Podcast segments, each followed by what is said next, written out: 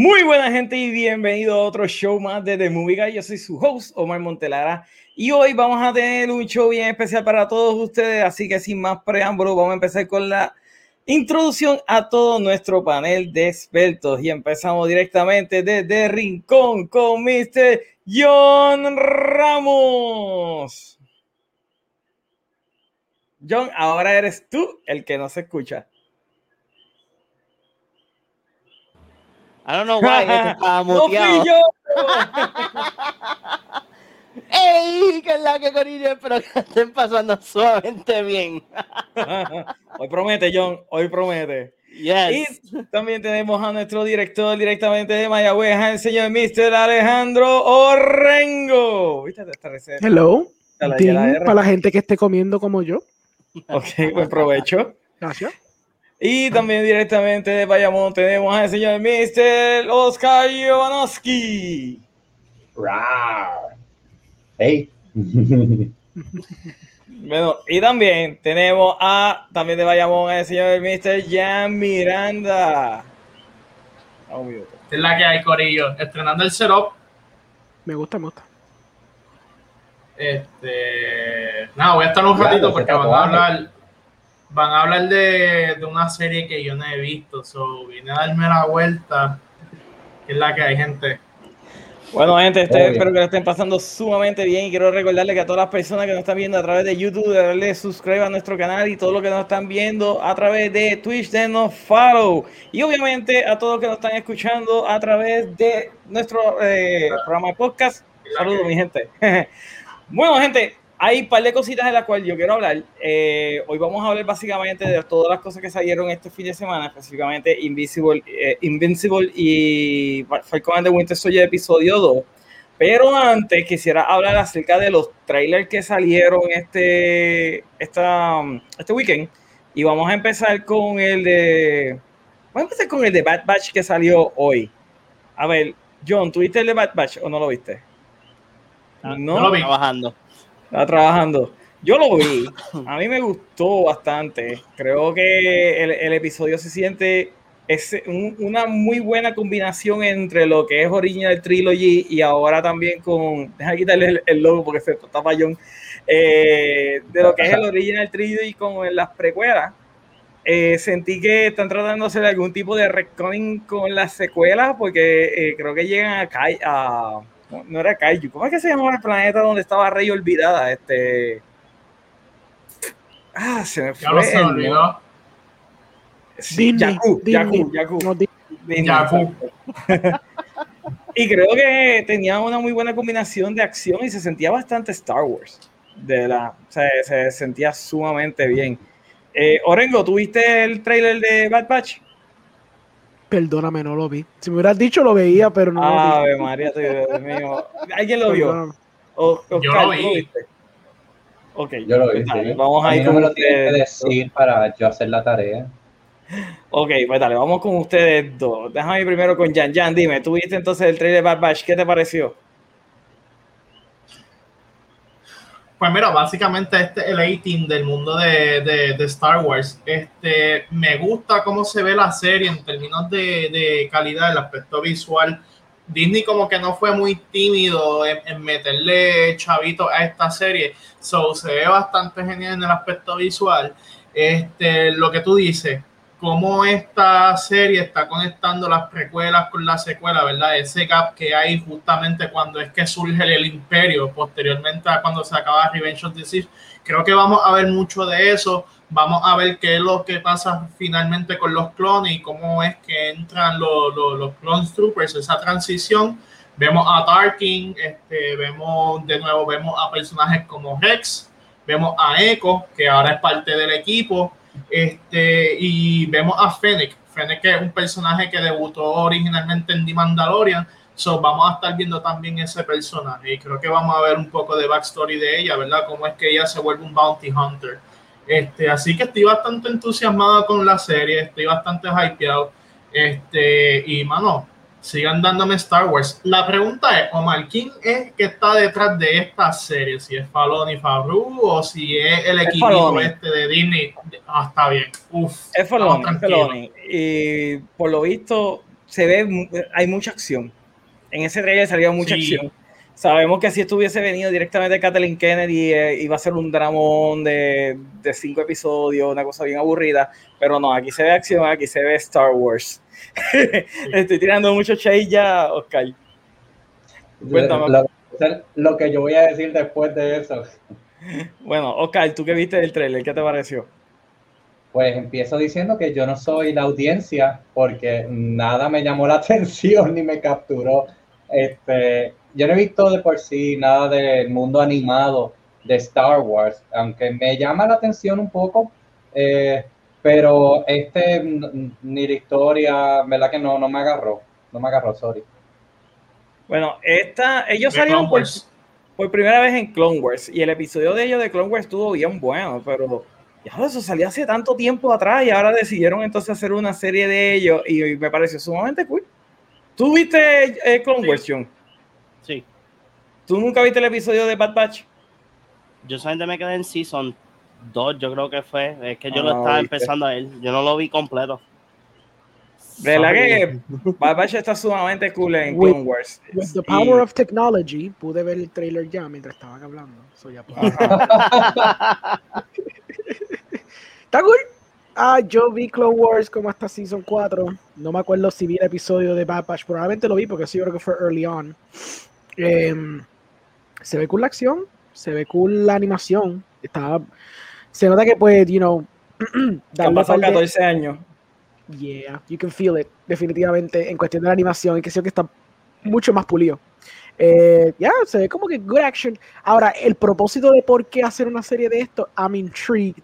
Quiero saber, porque estoy seguro que this is something que quizás conecte con una de estas series live action después, o haga algún algún viaje raro ahí de que, qué sé yo, sale Ahsoka o Ahsoka, o ellos salen en el show de Ahsoka, ¿me entiendes? Como que se siente que there, Ujú. there's a reason why de todas las cosas que pudieron haber hecho, cogieron hacer como que una miniserie de Bad Batch.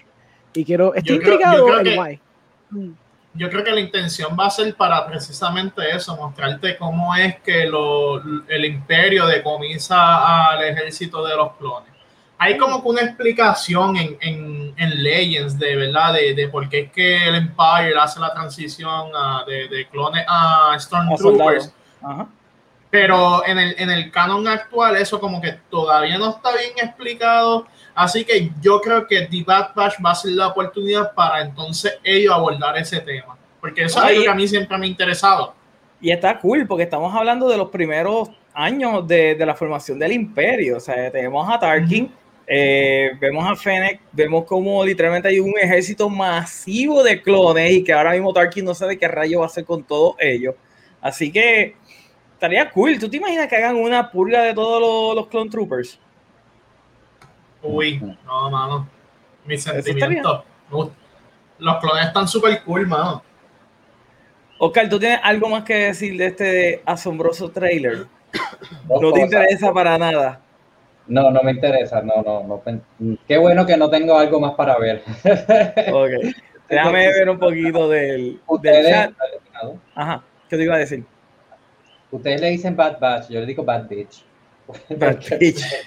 Es lo único que veo. Y, oye, a, a Tarkin es que se llama, no lo dejan Sí, morir, sí. no lo dejan morir en paz. Lo- Pero lo- es que lo- loco, Tarkin es tan icónico como villano de Star Wars y solamente tuvimos Sí. una película. O sea, Tarkin Sí. es el tipo que, Bueno, que le, que, que, no- que le salió raspado a Vader y Vader no le hizo nada.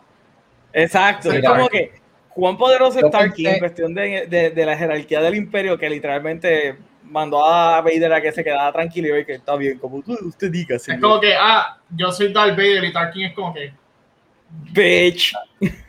Yo pensé que los efectos de Tarkin del actor en Rogue One eran malos, pero en esta serie se ven que están más falsos todavía. Bueno, Coño, pero una es súper animado, loco. ¿Qué. The joke. sí, ese fue, ese fue el No brincó, no brincó, no brincó. Eh, mira, dame un poquito del chat. Mira, William no vuelve a- me voy a regañar con el confeti, papi. Aguántate el confeti porque se va a quedar. Miguel nos dice Batch look epic. En verdad que, de verdad que me gustó mucho el trailer. Eh, Richard González dice: hablen de. Guillito. De Guillito, pues vamos a hablarle de Guillito. Pues mira, Guillito es como que lo peor que ha pasado a Mayagüez since sliced bread. No sé, ¿verdad? Like, it's freaking horrible lo que está pasando. Ese tipo es un mafioso y, ¿verdad? No voy a hablar de eso porque I'm just gonna ramble. So, por favor, párenme, párenme ahora Ok. porque en verdad estoy en cojona con Sí, Guillito. nos vamos ese The Movie Guy se convierte en, en, en The Politic Dude, Guys. yo estoy, yo estoy en cojona con Guillito, like, tú no tienes idea, mano. Por años llevo bro, ya. Mira, Howard dice, yo lo vi, fue buenísimo. William continúa diciendo, ya mismo hipotecan a todos aquí porque Orengo es Maya. Es de Maya. Dios.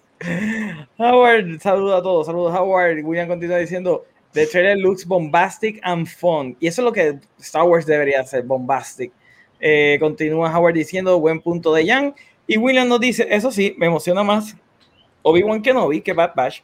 Ese cast está fire y mis fuentes dicen que va a haber revancha del siglo. Obviamente, si tú vas a meter a. Hayden Christensen, es que es algo estúpido si, ¿verdad? Si ellos pelean, porque es como que se supone que la- eh, ellos no se volvieron a ver por casi Ajá. 20 años. Pero obviamente en esta serie te los van a poner a pelear de alguna manera u otra. Yo me I imagino hope que they don't, pero sure. yo, yo quiero que no peleen, porque Sí. obviamente arruinaría completamente el, eh, ¿cómo es? Lo que, el lore de Star Wars, pero estoy casi seguro que nadie se va a poder aguantar, se van a inventar un McGuffin, algo, qué sé yo, se va a poner, qué sé yo, un casquito o algo así que lo cubre de la fuerza, tal vez el mismo casco ese que le dio a Luke para entrenar, y con eso Obi-Wan va a pelear, y Darth Vader, ah, nunca sabía que era Obi-Wan Kenobi. Orengo, te lo apuesto que se van a tirar esa estupidez. No sé. objeti- objetivamente no quiero que peleen, pero el fan, el fanboy en mí de las peleas de lightsaber quiere que peleen.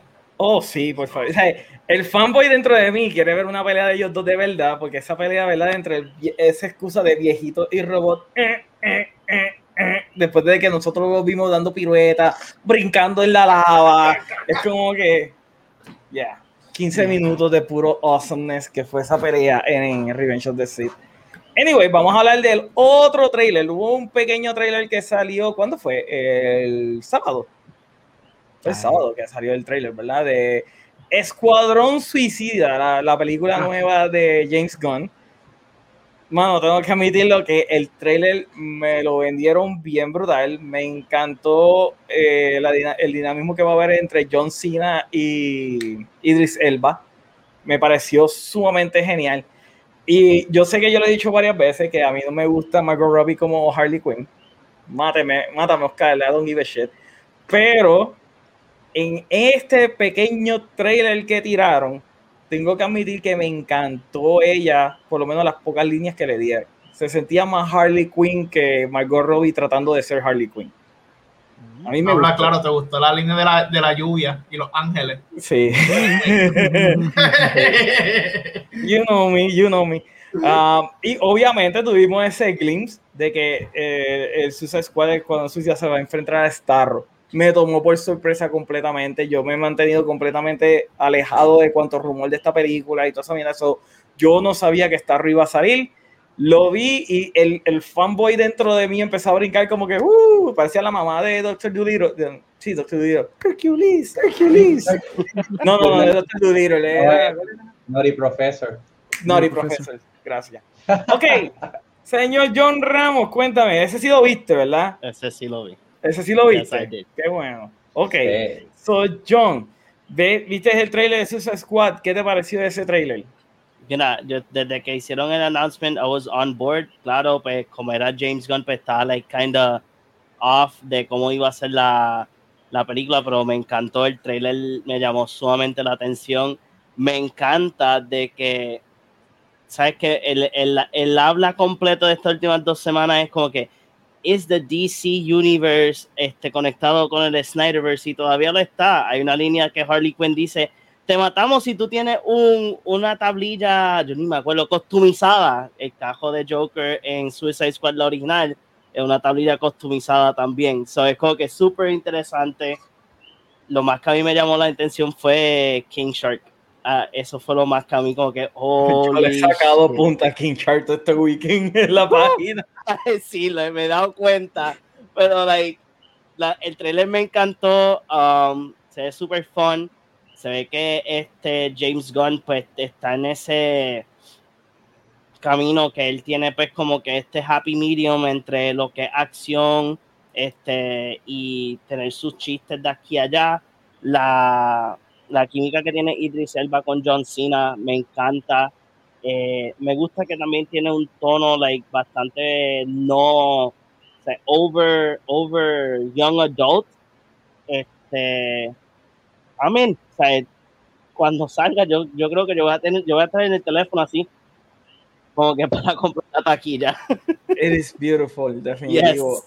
Y qué cosa, ¿verdad? Que todo el mundo está gaga con King Shark y, y, King Shark se come a una persona en el trailer y le parte a otra por la misma mitad y todo el mundo está como que, yes, danos más de eso. Y yo como que, ah, y todavía no nos dan un Man of Steel 2 porque le picó el cuello a Sol, maldita sea. Por eso. Anyway, Orengo, ¿tuviste el trailer? Yeah. ¿Qué te pareció? Está funny. Um, I mean, I wasn't expecting anything else cuando, cuando James Gunn le dieron el carte blanche para hacer lo que se le pegara a la Suicide Squad. Um, it's, it's cool, como que el cast que tiene está super cool. Uh, I, I've read theories que va a basically explotar la mitad de ese cast by half of the film, como que como que tú ves ese cast gigantesco, pero en verdad don't expect that cast to last more than like 10, 15 minutes en la película. Está, it, like, se presume que el tipo va a baratar a toda esa gente en un action set piece completo. Está cool que salió Starro, even though que en verdad los rumores llevaban buen tiempo diciendo que iba a salir Starro y que Me estuve alejado de los rumores. Sí, pero yo lo, ya yo lo sabía. Lo que, lo que me sorprendió es que lo tiraran en el trailer. Yo pensé que eso iba a aguantarlo, pero I guess maybe it's not that important or he's to use it for the sake of a joke. Probablemente the latter. Este, está súper funny. Like, surprisingly very funny. Eh, está usando los characters súper eficientemente. Me gusta que he's still kind of faithful a lo que hizo Ayer. O por lo menos como que los actores didn't deviate too much de lo que hicieron con Ayer. Lo cual me sorprende. Like, no, reflectiendo una camisa de Bonnie, so I don't Está bien, pichando, pichando la ropa y la estética visual, pero eso es otros 20 pesos. Pero por ejemplo, like, este, el personaje de Harley Quinn está bastante faithful a como lo ha interpretado ya anteriormente. Eh, Viola Davis haciendo pues de oh my god I forgot her character eh, Waller. A, a, Waller haciendo de Waller lo hace bastante como, como lo hizo en Suicide Squad bastante idéntico o sea, no, no cambia mucho este el Captain Boomerang también se ve como que you know kind of the same vibe por eso digo que they, they didn't compromise mucho y se siente que pues even though que es como un weird reboot sequel whatever es como una aventura random una aventura más uh -huh. de Suicide Squad Um, que está nice, que él hizo como ese weird compromise y, se, y funciona, se ve bastante bien. Uh, yeah, looks funny. Estoy ready para verla. Este, hopefully sea un blast. Este, it'll be interesting verlo unhinged. Porque, bueno, unhinged within studio boundaries, obviamente no está fully unhinged, pero unhinged en el sentido de que le estaban tirando todo en la mesa. Le dijeron, mira, ¿qué tú quieres hacer? Por favor, we need you y, y, darle break a que él hiciera esto y escribir el guion como se le pegara la gana, no estando limitado en Marvel, como le pasa en Marvel, que there is a certain limitation que él tiene, por más que la gente pues piense que, you know, within, within most uh, MCU directors, él tiene más freedom que, que others, pero even within el MCU, él tiene boundaries. Pero verlo a él como que tirarse una película que no tenga ningún boundaries, con una propiedad como Suicide Squad, it'll be interesting si he sticks the landing, con los chistes, con el plot, con el action. Ya. Yeah. Yo, yo, yo, tengo mucha fe en él. A mí Oye, me gustó Guardians 2, me gustó la 1. So, yo espero que esta sea fun y que, que haya mucha acción y que sea estúpida. Eso es lo único que yo pido de esta película. Yo no, yo no quiero algo filosófico ni nada por eso. Para eso tenemos a Zack Snyder.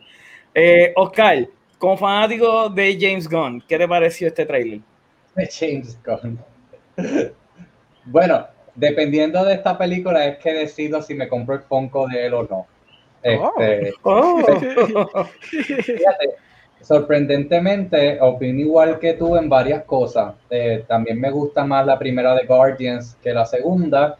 Y estoy de acuerdo contigo con el personaje de Harley Quinn. Este, siento que en la primera de Suicide Squad esa no era Harley Quinn, esa era como que Margot Robbie tratando de hacer, y era una combinación del guion, porque es que ni los chistes daban gracia, eh, la forma en que lo utilizaron, eh, todo el backstory que de por sí le quitaron al resultado final, y y ella como que todavía no encajaba con el personaje, este, pues sí, se, se vio todo eso en la primera.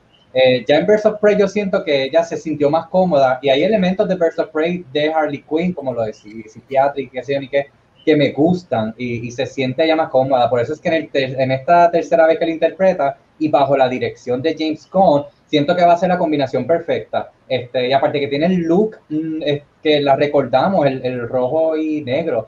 Que yo creo que yo dije en un live que me hubiera gustado eh, que hubiera empezado con este, porque ya me acostumbré tanto a ella colorida que volver al rojo y negro, que era lo que yo estaba esperando hace años atrás, pues como que ah, pensé que ya salimos de eso. Pero nada, me gusta que sean fiel a ese personaje. Eh, hay que más copia aquí. Siento que esta va a ser una misión adecuada para el Suicide Squad versus en la primera. Y yo confío que James Gunn va a traer mucho de eso y que él, él va, no sé, va, va, a darle cariño al material que se merece.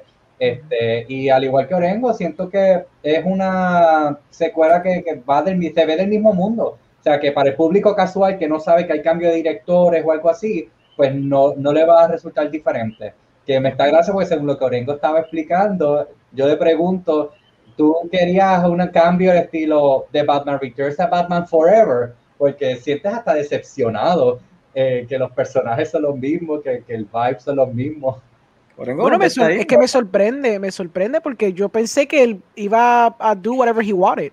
Pero es interesante que he still maintained some level of consistency con lo que, con lo que estaba previo.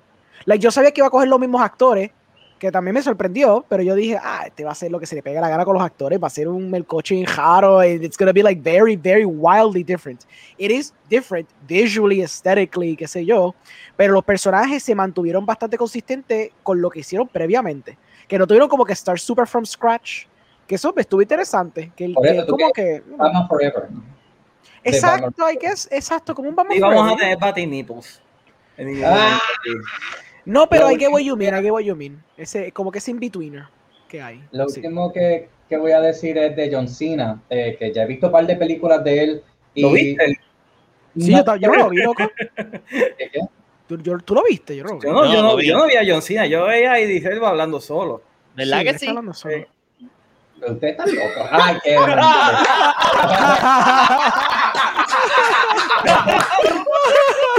el personaje que le está haciendo. lo, lo, que iba a decir es que ya siento que él está, se está encajando en el mismo tipo de personaje y comedia. Mm. Este, que, no estoy diciendo que sea malo, solo estoy diciendo que I see you, I see you. Mm. Como que te, te, está yendo, es como The Rock. En este mismo tipo de. ¿Qué pasó? Ah, ya lo olvidé. I see you. Terminé. pero mira, pero, pero, la roca lo hace, though, to be Sí, fair. yo lo digo, después de Bumblebee, yo creo en John Cena. Antes de Bumblebee, yo decía, pero Dios mío, porque este tipo todavía dice que quiere ser actor. No, pero tienes que ver con Blockers. Eh, porque esa es mi referencia. Es este personaje, literalmente. Este personaje es el mismo de Cock Blockers. Uh -huh. Ok. Pero nada, vamos a darle ese punto a John Cena. John Cena ha cogido bastante en pecho, eh, a pecho lo que es ser actor y ha mejorado grandemente, por lo menos en estas dos películas. No he visto Cowblockers, la tendré que ver a ver si hay una diferencia, pero yo me acuerdo de Marine y de Marine era horrible. Pero, hey, la Roca siempre va a tener ahí Scorpion King, no importa cuán grande sea, la Roca va a tener Scorpion King. La joya. La joya. Yo sigo diciendo que la Roca debe de hacer Scorpion King solamente para decir, ahora como actor, miren cómo me queda el personaje y por favor que Summer sea el que la dirija. Jan, como conocido de cómics aquí específicamente más de DC, cuéntanos, ¿qué te pareció ver este trailer? ¿Lloraste cuando viste Starro? Ja. ¿Hmm? Bueno, pues este Starro definitivamente me tomó por sorpresa. No era algo que yo pensaba que DC iba a tener los pantalones para llevar a la pantalla grande, pero lo hicieron. Así que este 10 de 10. Otra cosa, ¿verdad? Este, han hablado mucho de King Shark, pero también el personaje del hermano de James Gunn, que es Whistle. Este, ese personaje está bien raro. Eh, pero nada, haci haciendo eco a lo que dicen los demás, yo creo que la película este, promete y más aún porque este, mantiene la esencia de lo que hizo este, la, la primera película. So, por esa parte, pues me mantenía bastante intrigado. Sí, en un principio tenía como que las expectativas bastante bajas por alguna extraña razón, pero este, cuando vi el trailer, pues la opinión mía cambió completamente. Ok. Este, Fíjate, ¿Wizard será la contestación de Rocket Raccoon de DC? Yes. Probablemente, y al igual que King Shark, es la contestación del Groot. Uh, Yeah. Oh. King Shark, King Shark es el Groot de la película, y si te fijas, ah, Es verdad, él es el muscle. Sí, sí. sí, Él es el James. James Gunn se copió un poquito del mismo, pero fine, you know, whatever, I'll take it. It's fine. Sí, copiar, eh, eh. es estilo. Si Zack Snyder lo hace, es el estilo del director. Lo hace Ey, es que es bien ey, weird ey, que- ey, pero es que es bien weird que se copie- yo dije, yo dije que a mí me molestaba que Snyder se copiaba de él mismo. Y Pero Orengo lo, lo vio que es dice so que- weird que es que James Gunn como que se copió de su mismo, de basically un mismo estilo que él mismo creó, porque como que más o menos crafteó esa idea de del team up, de la forma que lo crafteó con, lo, con, lo, ¿verdad? con los tipos de personajes que, que utilizó. Y ver, y ver Suicide Squad es como que ver los paralelismos, es como que ahora es bien difícil despegarlo, especialmente cuando es himself doing it. Pero está cool, like yo, Vamos a ver si, en- si el soundtrack es fire. Si el soundtrack es bueno, de verdad. Probably, eh, I mean, estoy seguro que Warner Brothers le tiró todos los chavos para ese soundtrack. Estoy seguro. I mean, they did it para Suicide Squad. Yo lo yo eso quiero los lo- fallido. Como a los Biggies So- también. Sí, eso, o sea, ese intento fallido. yo solo eso sé que yo quiero un Squad. Funko Pop de, de King Shark. Pero grande. Así como el esqueleto que yo tengo ahí Gordito, atrás. así. con Dadbot, un Dadbot bien lindo. Sí, amén, yo lo quiero. Y yo lo quiero así, que pero que esté ripping somebody. Ajá. ¿Qué tú dices, Oscar? Probablemente eso va a ser la variante Chase. La variante Chase. Exacto, Patricio. No, Patricio. Mira, dame leer un poquito de- del chat. Nos dice Miguel, revancha creo que se refiere a Darth Maul. Ah, ¿verdad? Que iban a hacer la revancha de Darth I, hope they do. I really hope. Ya. Ah, y ya, ya, a estornudar y se me formó. Eh, William dice que fue el lunes. No, no fue el lunes. No, creo que fue en el weekend, si no me equivoco fue sábado. Eh, también William nos dice, hermano, qué cosa más cabrona que Rocky como King Shark. Amazing. Sería bien funny que Starro sea voice por Taika Waititi. Estaría sumamente cool, pero obviamente no, es como que Taika es el, nene de Disney, no lo van a poner aquí en DC. Wait, Eh, no, he's in the film, pero he's not doing Star Wars. Yo quiero. Yo, Eh, ¿De verdad? Sí, he's in yo the quiero ver cast, cómo, pero es que cómo no, no es el la voz de Starro. Starro. Sí, yo pensé que iba a, iba a ser la voz de Starro, pero James Gunn mismo confirmó, no, no, Taika Waititi no es Starro, para que sepan. So don't get your hopes up, type of thing. Mm. Pero Oh. he is in the cast, Yo, yo, yo quiero escuchar a Starro. Yeah, Yo también. I mean, estoy Yo, seguro yo que va a tener alguna voz. el personaje algo- de Starro porque es bien aso. Sí, es como que. "Eh, Sí, él habla como que así. Ujú. La, la cosa es que a, a mí me sorprende tanto que hayan tirado a Starro. Es que como que es tan bizarro ese personaje. Yo, yo siempre dije que lo más cercano a Starro iba a ser el World Engine de, de Man of Steel, porque sí, saca como que tentáculos y yo no sé qué carajo. Yo dije, eso es lo más cercano que ellos van a hacer de un Starro, pero el que lo hayan tirado de verdad fue como que... I mean, eso es Uf. carte blanche. Estoy seguro que James Gunn dijo, pues sí, voy a hacer esto, esto y la película y voy a meter a Starro y todos los pro- producers dijeron, "Who?" Exacto.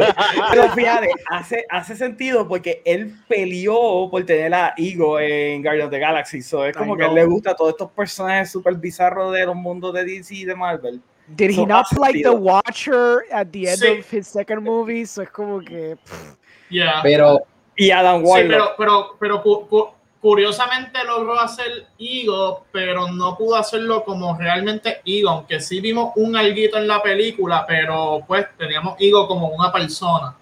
Eh, pero Starro, pues va a ser Starro. So, eso, eso, eso está súper cool.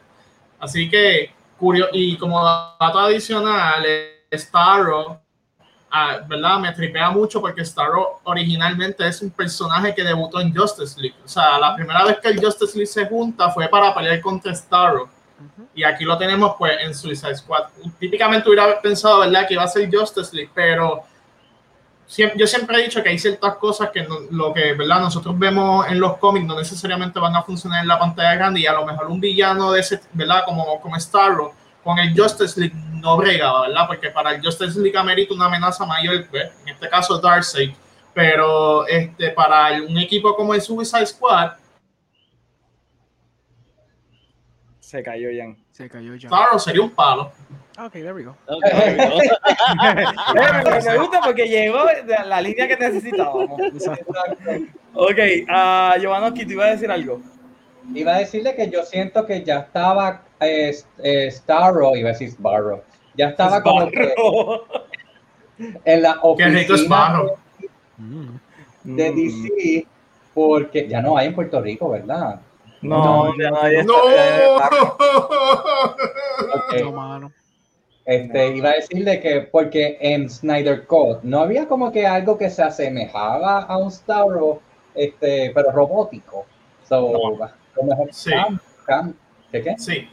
Mira, ese es reaching de parte tuya y de Meli. Yo en ningún momento yo vi ni Oh. una semejanza a Starro ni nada por el estilo. Yo dije, ah, una- Lo pensé cuando lo vi. Yo dije, mira, ese es Starro. Porque es que es el mismo color y es la, es la misma premisa. Y es el Está de- rosito, está Pero rosito, mal. decimos. tiene seis patas. A a mí no me cogen de pendejo, tiene seis patas. Seis, en serio. Sí, Ah, es una sí, araña. tenía como seis patas. Sí, pero chicos, pero es más o menos el mismo concepto y los colores estaban ahí. Por eso Los es que colores, porque cuando why vio, would it be- excepto Omar. Ah. Purple, es que es purple, It's Es purple, del mismo metal, purple. es del mismo metal que tiene Steppenwolf, que cambia de purple. Why would color. it no. be purple? Porque la piedra que estaba allí estaba casteando sombra y ese metal reacciona a la luz y pues se veía violetoso. Mira, esto, esto es fácil. Esto es fácil. Mandemos a Amelia a preguntarle al otro jevo que ya tiene en Vero si la intención era hacer un poco Star. Y estoy seguro que tres días después es va a salir comic, comicbooknews.com y va a decir, mira, una fan random le preguntó a Zack Snyder si esto era Starro. Y qué cosa, que el, el- ¿cómo se llama? El breaking se hizo aquí primero. Mira cuán grande es de movie que está, se hizo el breaking aquí primero. Mío. anyway, William dice que él está pompeado. Eh, Miguel dice, ¿quién es la voz de Whistle y si es que tiene voz? Y William le responde hermano. que es Sean Gunn, el hermano de James Gunn. Carlos Martino dice, Monty debería dar- dejarse un bigote similar a Orengo. Vamos allá. No, mano, eh, a mí no, eh, sería bien difícil porque lo que pasa es que a mí me sale bien clarito al frente y cuando me río parezco cantinfla y me encojono. No, me, me, me- Pero me lo pongo sabía. aquí como cantinfla aquí y no, no, no. Eh, eh, I understand your, your bigote limitations. I get it, I get it. You know what, No, pero yo también tengo limitaciones. El. A ti mío no también te sale aquí la clarito, lo que pasa A mí que no me sale aquí ríes- y aquí no conecta tampoco. So that's why I do this instead. Nada que un eyeliner no pueda Pero yo voy a hacer Ay, Oscar, ay. hace mucho trabajo. Will you fuck me? Will you fuck me? Va a tener baño del trabajo como yo. Ay, Dios mío. Eh, Okur dice Miguel y William dice: Yo creo que no va a hablar sin en sí. Ok, que no va a hablar en sí. Yo creo que debe de hablar. Eh, Miguel dice: Funny que diga lo del hermano de Gunn, ya que él fue el motion actor de Rocket, pero otro hizo la voz. Maybe he'll do motion and Taika will do the voice. Mm, no, yo creo que va a ser el hermano full. Oh. Eh, William nos dice, y also tendré, tenemos a freaking Polka Dot Man en live action. Algo que yo quería desde que nací. ¿Por qué, William? You know Next what? up, Yeah. Una película de Kite en la que tengo una crisis existencial por ser useless con Bill Hader.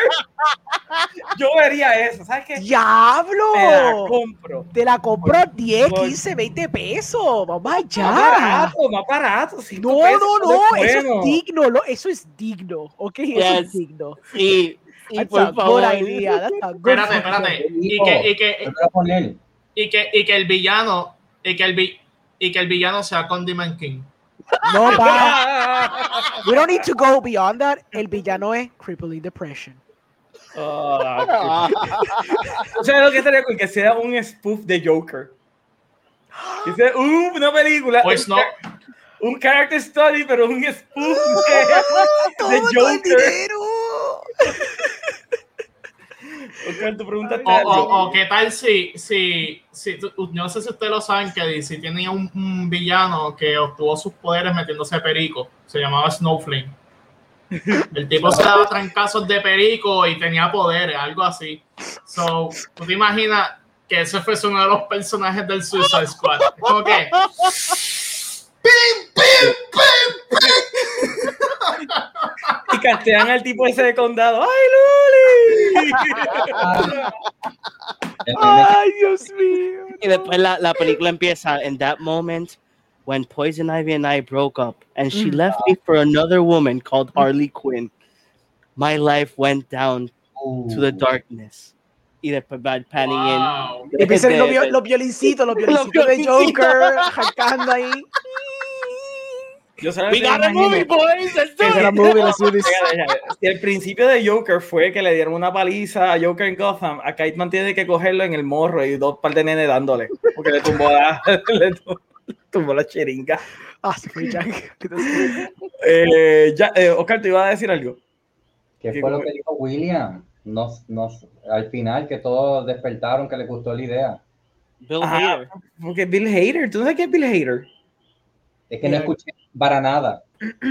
Él quiere hacer un live action de Polkadot, pero que basically donde tiene una crisis existen- existencial por ser useless. No, de Hader. Kite Man, de Kite Man. Kite De Man. Kite Man, Kite Man, perdóname, con Kite Kite Man, sí. Pasa que Kite Man es eso, es he's just literally Kite Man. He has a Yeah. kite on his back and he flies. That's it. he flies. Hell yeah. he glides. He glides. Oh, he He glides, it's true, he, He doesn't glides. actually fly. Eso es lo hace, he glides, él no, él no vuela. Eh, William dice, Miguel, eso, eso- eso sería amazing. The Movie Guy, que no soy yo, dice, a mí el trailer no me motivó para nada. Me. Ok, Meli, sabemos, Meli, que eres tú. Miguel nos dice, The Movie Guy nos dimos cuenta. No, Ajá. Eso iba a decir porque eh, Meli salió en un live con un par de personas que opinaban igual que ella y yo literalmente me dio una depresión porque a nadie le gustó el trailer. Yo dije, soy yo. Que, que no sabía que era una tendencia ahora odiar Suicide Squad 2 y ahora veo que casi todos ustedes dicen lo contrario, que, que sí, están motivados. Y yo, ok, hay esperanza en el mundo. Literalmente. Yo creo me- que es algo del patriarcado. No, Sí, I, I think que pues es eso. Patriarchy. Our toxic masculinity hace que nos guste Suicide Squad. Exacto. Cuando nosotros vimos a King Charles partir una persona por la mitad, fue como que, oh yes, give me more. Mm, Soy Give me more. me gusto. Eso fue lo que Origo empezó a hacerse trenza aquí en la barba y Mm, ponerse eso- mierda. Eso creo que genuinamente fue lo que pasó. William dice, se nota que John Cena es el hermano gemelo de Drax, nadie lo ve. Eh, Miguel dice, No. James Gunn lo que me hace reír es su so- obsession con usar música de los 70 y le pega, damn it. Y las pega. las ¿Qué te iba a las pega. decir? Eh, Que la pega. Ahora, Sí, ahora pega, que pega, pega. lo de Drax, Peacemaker básicamente es el Drax del equipo. Nadie lo ve, ¿verdad? Ujú. Y también dice, Miguel era obsesión por los penes. What? Por los penes. Ok. Ah, right, yeah, the joke. Ya, yo. Eh, William nos dice, eh, yo escuché Ajá, también la escena que que, la, Taika la escena que él se tira a la niña esa que está hablando de los. Oh, sí. if- Ya, por if- eso in the if beach. I, if, I, if I have to eat a bunch of dicks for justice, I will Ah, sí. Yeah. No, esa parte estuvo sumamente funny. Sumamente funny. William dice, yo también escuché una teoría de que Taika va a ser el primer Ratchet. Eh, Ratcatcher. Y, eh, porque la película tiene Ratcatcher 2. Ratcatcher. Ya Ratcatcher 2. Eh, Guita Mencho dice, estos cabrones quieren dañar mi amistad con Saxito. Mira, eh, también nos dice, debe ser, a mí King Charm me gustó, está roto y ya. Ah, a mí me gustó todo el trailer. El trailer estuvo sumamente bueno. Mira, gente, A mí también. este, eh, una noticia que voy a tocar antes de hablar del tema principal es que no sé si ustedes vieron, pero Godzilla vs. Kong es la primera película en recaudar 121 millones esta semana en, pero 112 millones esta semana en, en el mercado internacional. Todavía no ha estado en Estados Unidos, pero en China y en otros lugares ha logrado 112 millones sobrepasando los números de Tenet. Uh. Yo voy a hacer. Yo voy para el cine el viernes. La cosa es que ninguna de las películas de, del Monster Universe ha hecho tanto dinero como esta en, eh, en su opening weekend. Por lo menos en Estados Unidos lo que han hecho son entre 40 y 50 millones. Creo que la que más hizo fue eh, con Skull Island. Ahora, la pregunta realmente, porque todo el mundo dice, ah, eso quiere decir que es que porque la película está bien buena. No, es que literalmente esta película está abriendo con absolutamente nada en cartelera. O sea, no hay nada que se le pegue al lado. Y obviamente la gente pues ahora están abriendo más cine, toda la pendejada, Eh, la gente ya lleva un año encerrada, van a querer por lo menos ir a ver dos horas de Kaiju dándose eh, pescosas. Vamos a ver los números de ahora en Estados Unidos. Yo creo que esto va a sobrepasar los números de Tenen en Estados Unidos también. Creo que Tenen abrió, si no me equivoco, con 56, 57 millones. Puede ser que esta película haga un poquito más, porque no hay absolutamente nada en el cine y hay más salas abiertas de lo que había cuando Tenet salió. Así que esa es la pregunta. Orengo, ¿tú crees que vaya a sobrepasar o no sobrepasar los números de Tenet? Bueno, yo pensaba que iba a ser buenos números, porque cuando ¿verdad? se estaba hypeando esto y la cuestión del trailer y el reach que tuvo en social media, yo estaba asumiendo que iba a ser número bueno. No pensé que iba a ser números así de bueno, eso es lo que me tiré de sorpresa que haga los números de Tenet, it could be a possibility, porque ya los cines en New York y en LA abrieron a una capacidad limitada y puede ser que ya bastante gente está vacunada. Creo que hicieron un goal ahora mismo de que hay 100 millones de gente vacunada en Estados Unidos, si no me equivoco. Ese fue el goal que they reached, creo que fue ayer o hoy, uh, que por más la primera dosis. So that at least implies que a third of the country is vaccinated. Entonces, pues, es posible que, como tú dices, la basically aniversario de que lleva un año eh. Este, encejado, no hay nada en cartera, excepto Nobody. Nobody es lo único que está en cartera y Nobody también hizo números bastante buenos considerando una película casi sin ninguna promoción, low budget y todo. Eso es posible que, que esta película traque hacer números buenos y actually habían dicho que en, ciertos, en ciertas páginas y eso, donde tú puedes comprar las taquillas de antemano, eh, había hecho números sólidos, si mal no recuerdo. Y digo domésticamente, like domestically. So, es bien posible que haga más de 50 millones fácil. Lo cual sería trágico en el sentido de que es impresionante que bajo una pandemia esta película hizo mejores números que las otras tres películas cuando tenían situaciones, circunstancias normales. Claro, había competencia. Había competencia, eso que había competencia. Sí, pero even then, está un poquito sí, impresionante. es impresionante, pero obviamente es, eh, una culminación, ¿me entiendes? Esta es la última película hasta ahora, ¿verdad? De, del Monster Universe. Claro. I mean, o sea, yo, yo quiero verla esa película aún cuando la anterior fue una basura a proporciones que literalmente son épicas de cuán mierda fue aquella película. Pero yo estoy pompeado con ver esta. Yo, yo lo que más me sorprende es cómo Adam Wingard se convirtió ahora. A mí no sé si van a discutir las otras noticias de Adam Wingard. Sí, sí, sí, también, también. Oh, ok, está Pues como diste que era la última noticia, pues no sabía. Pero eh, me, impresiona como ese tipo, yo lo, sigo, yo lo llevo siguiendo desde que él hizo su primera película, like 10 years ago. Y, es como que este muchachito bobo que hacía peliculitas con sus panas, de pronto, de pronto le dan Godzilla, Godzilla pues parece que es un éxito rotundo, y ya le están tirando franquicias como un animal, toma, toma, tú eres como un genio, toma, toma, toma, es como que, diablo, ¿qué es esto? Tío. Eh, eso, esa noticia que salió hoy, o ayer, creo que fue hoy, me da a mí un poquito más de esperanza, porque obviamente los productores vieron la dichosa película, saben si es buena o si no es buena. por eso. ¿Sabes? Porque vamos, el nombre de Godzilla y el nombre de King Kong te va a traer un porcentaje bastante grande de la taquilla. Pero si le están soltando más es porque yo creo que pues, la película debe ser buena, debe haber un buen balance entre las historias humanas y la acción que vamos a ver. So, let's, see. I mean, Oscar, tú estás viendo eso de los números de Godzilla vs. Kong, ¿te sorprenden? ¿Crees que le va a pasar a Tenant?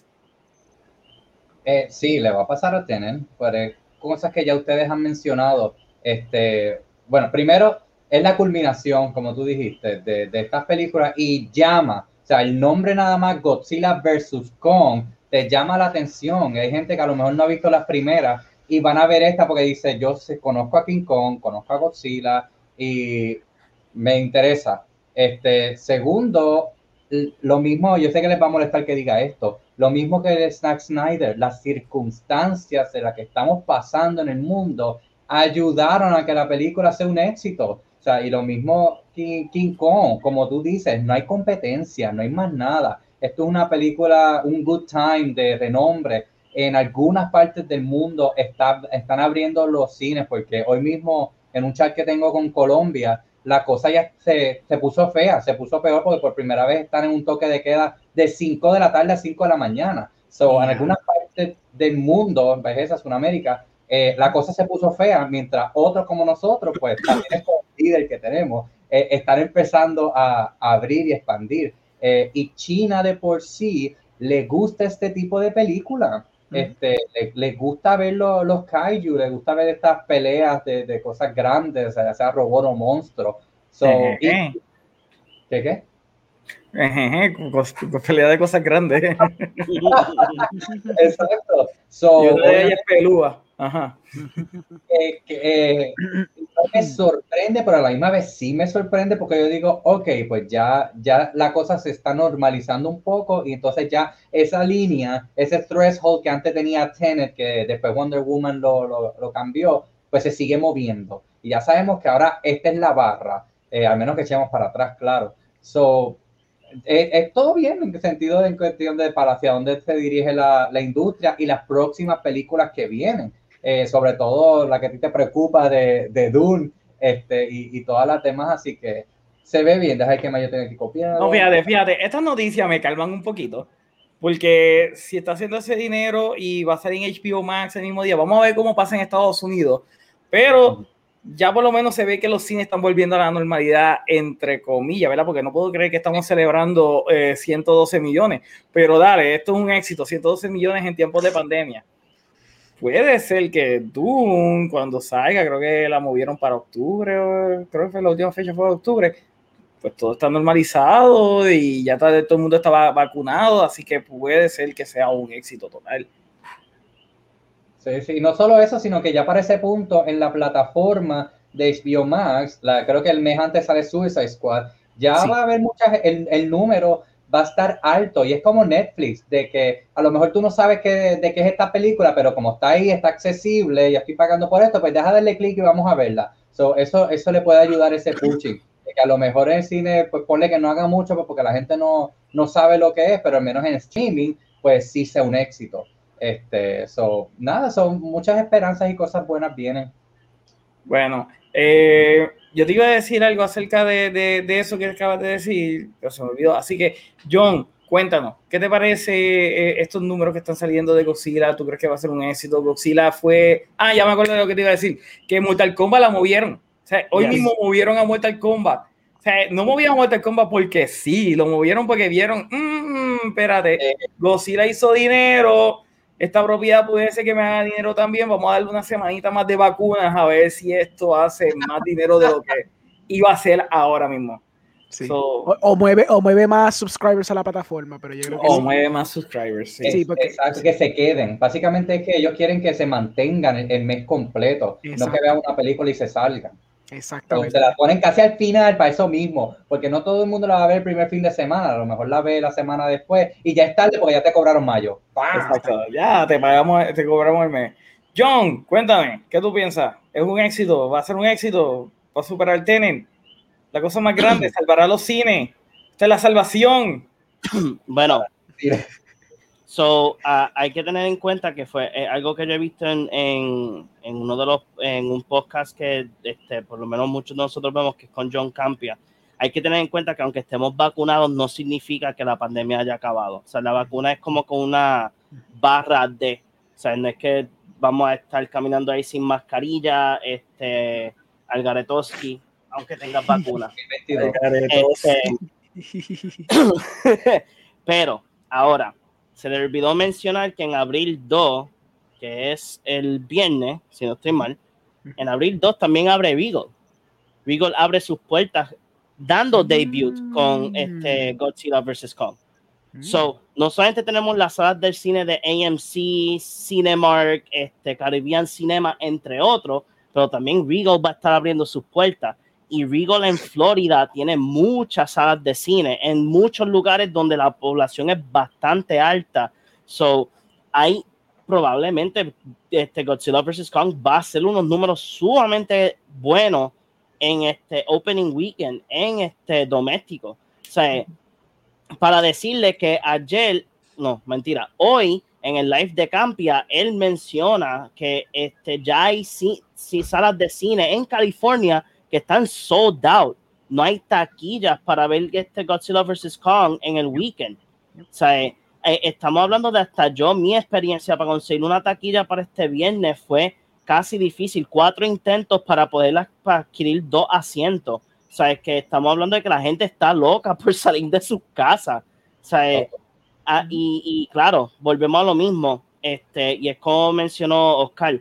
O sea, hay algunos lugares donde pues este, la, a la pandemia ha estado un, estable y después vuelva a decaer que ese es el miedo que puede hacer que pase. No estoy diciendo que vaya a pasar, pero esto depende de la gente. Cuando salga para ver, pues vamos a ponerle para que vaya a ver Godzilla vs. Kong o vean a ir a comer con su familia, que toman esas precauciones, porque aunque tengan la vacuna, sea la, la primera dosis o la segunda, este, eso no significa que te está protegiendo debido a lo que está pasando. O sea, ya pues, una cierta precaución de que pues con todo eso, aunque la tenga, sigue protegiéndote.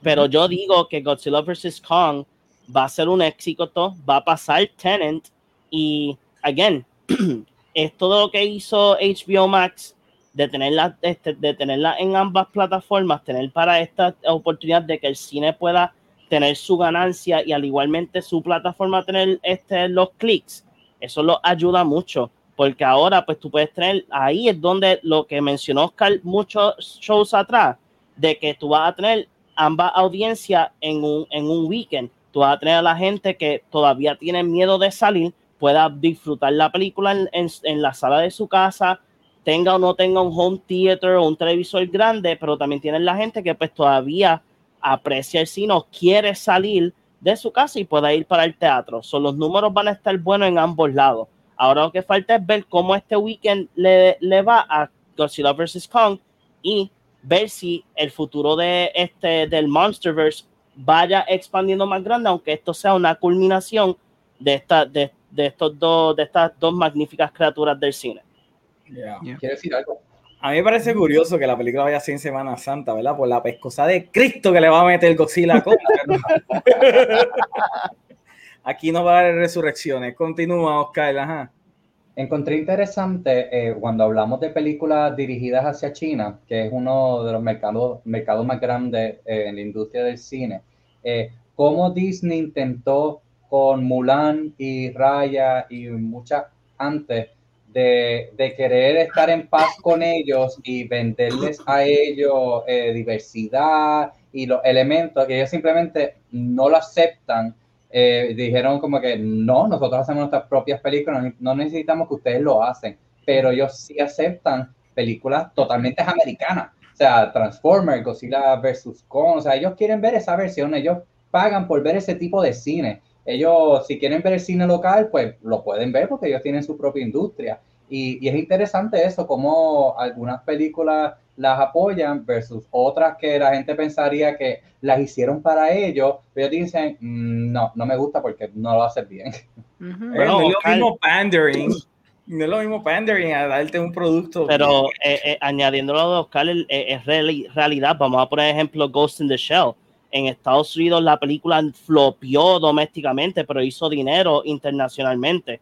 O sea, la gente, este, los lo China, Japón y eso adoró a Scarlett Johansson como Major. Y, y, después, debido a aquí, este, mucha gente estaba como que, este, ah, eso no es como que se ve en el manga o en el anime o whatever. Y es como que, like, o sea, la película realmente corta igual a, a, la, a la anime. Claro, hicieron sus cambiositos en, en muchas cosas, pero still, like, lo que hizo Oscar es cierto, like, The High Ground People.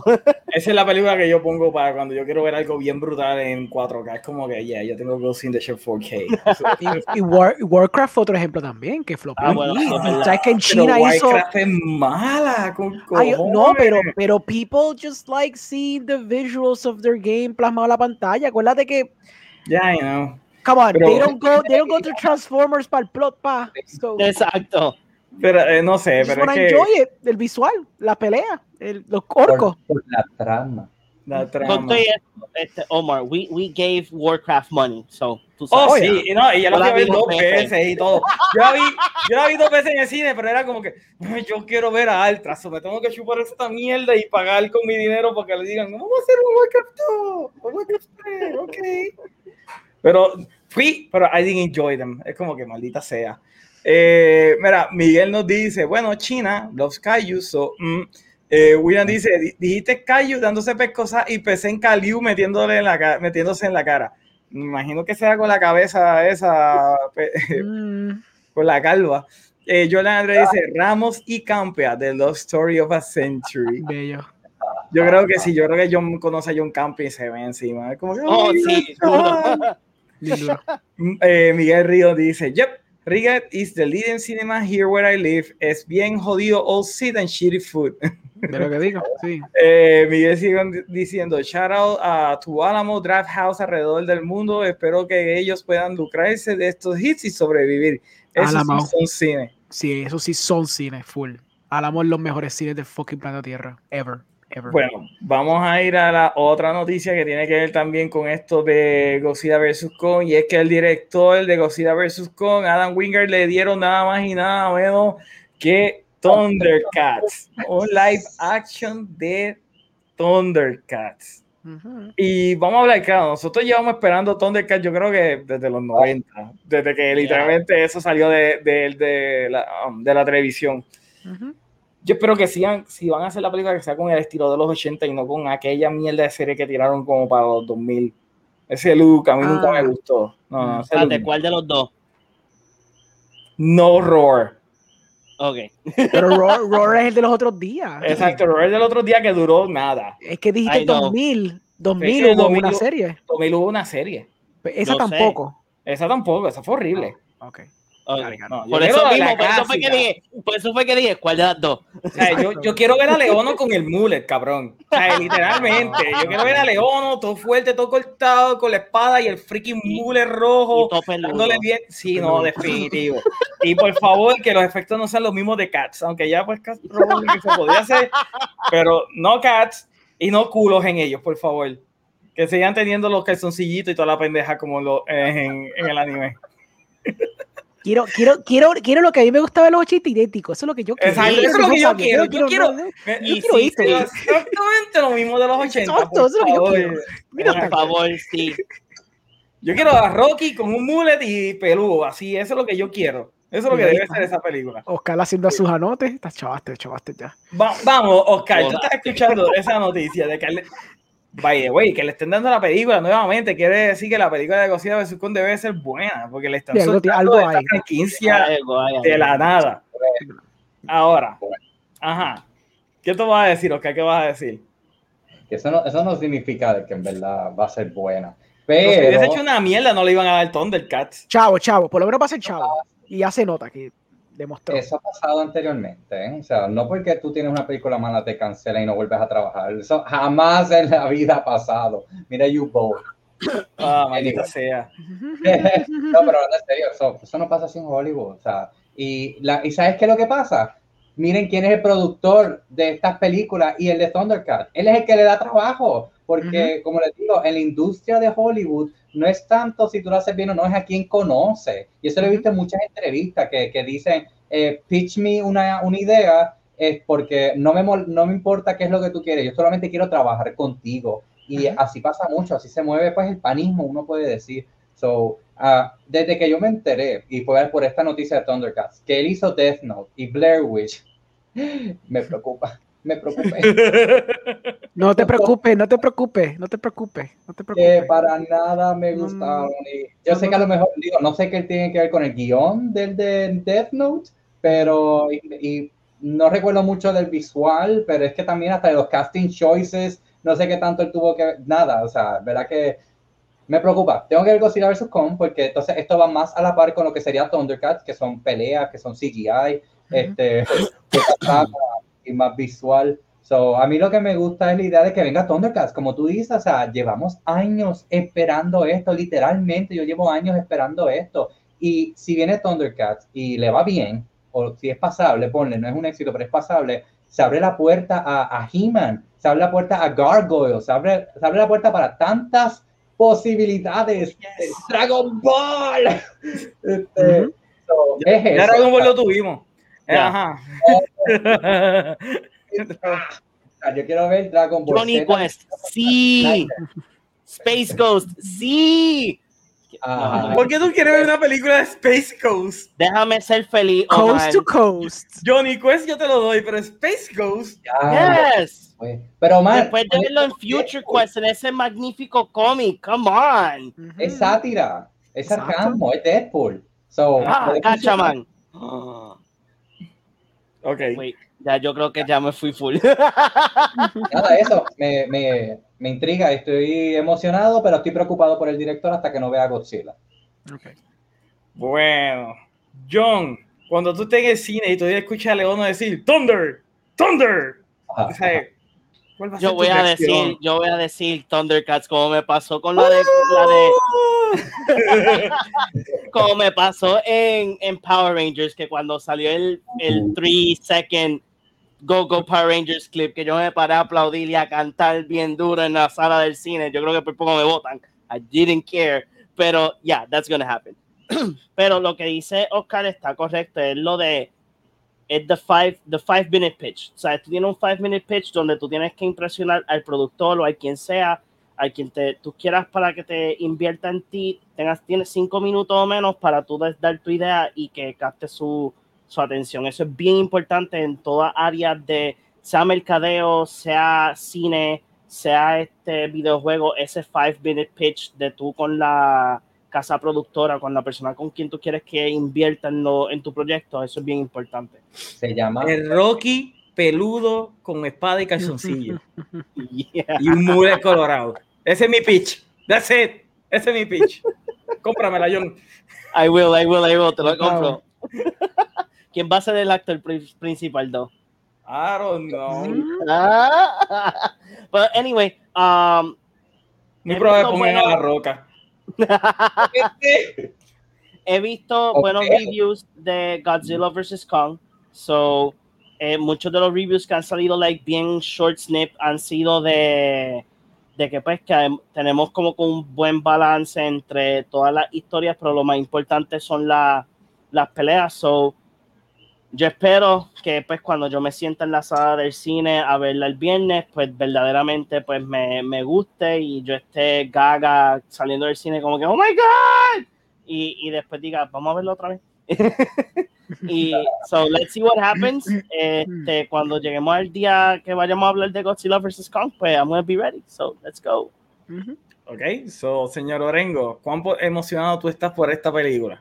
Yo, yo he seguido again, como dije ahorita, Adam Wingard, desde que hizo los shorts en, en VHS, cuando hizo Your Next, cuando hizo The Guest. So, yo no estoy preocupado porque él vaya a dirigir esta película, porque aunque sí hizo, hizo, hizo un desastre con Death Note, hizo un desastre con Blair Witch, eh, yo tengo fe en él porque el tipo, el tipo se ha demostrado por bastante tiempo en su career.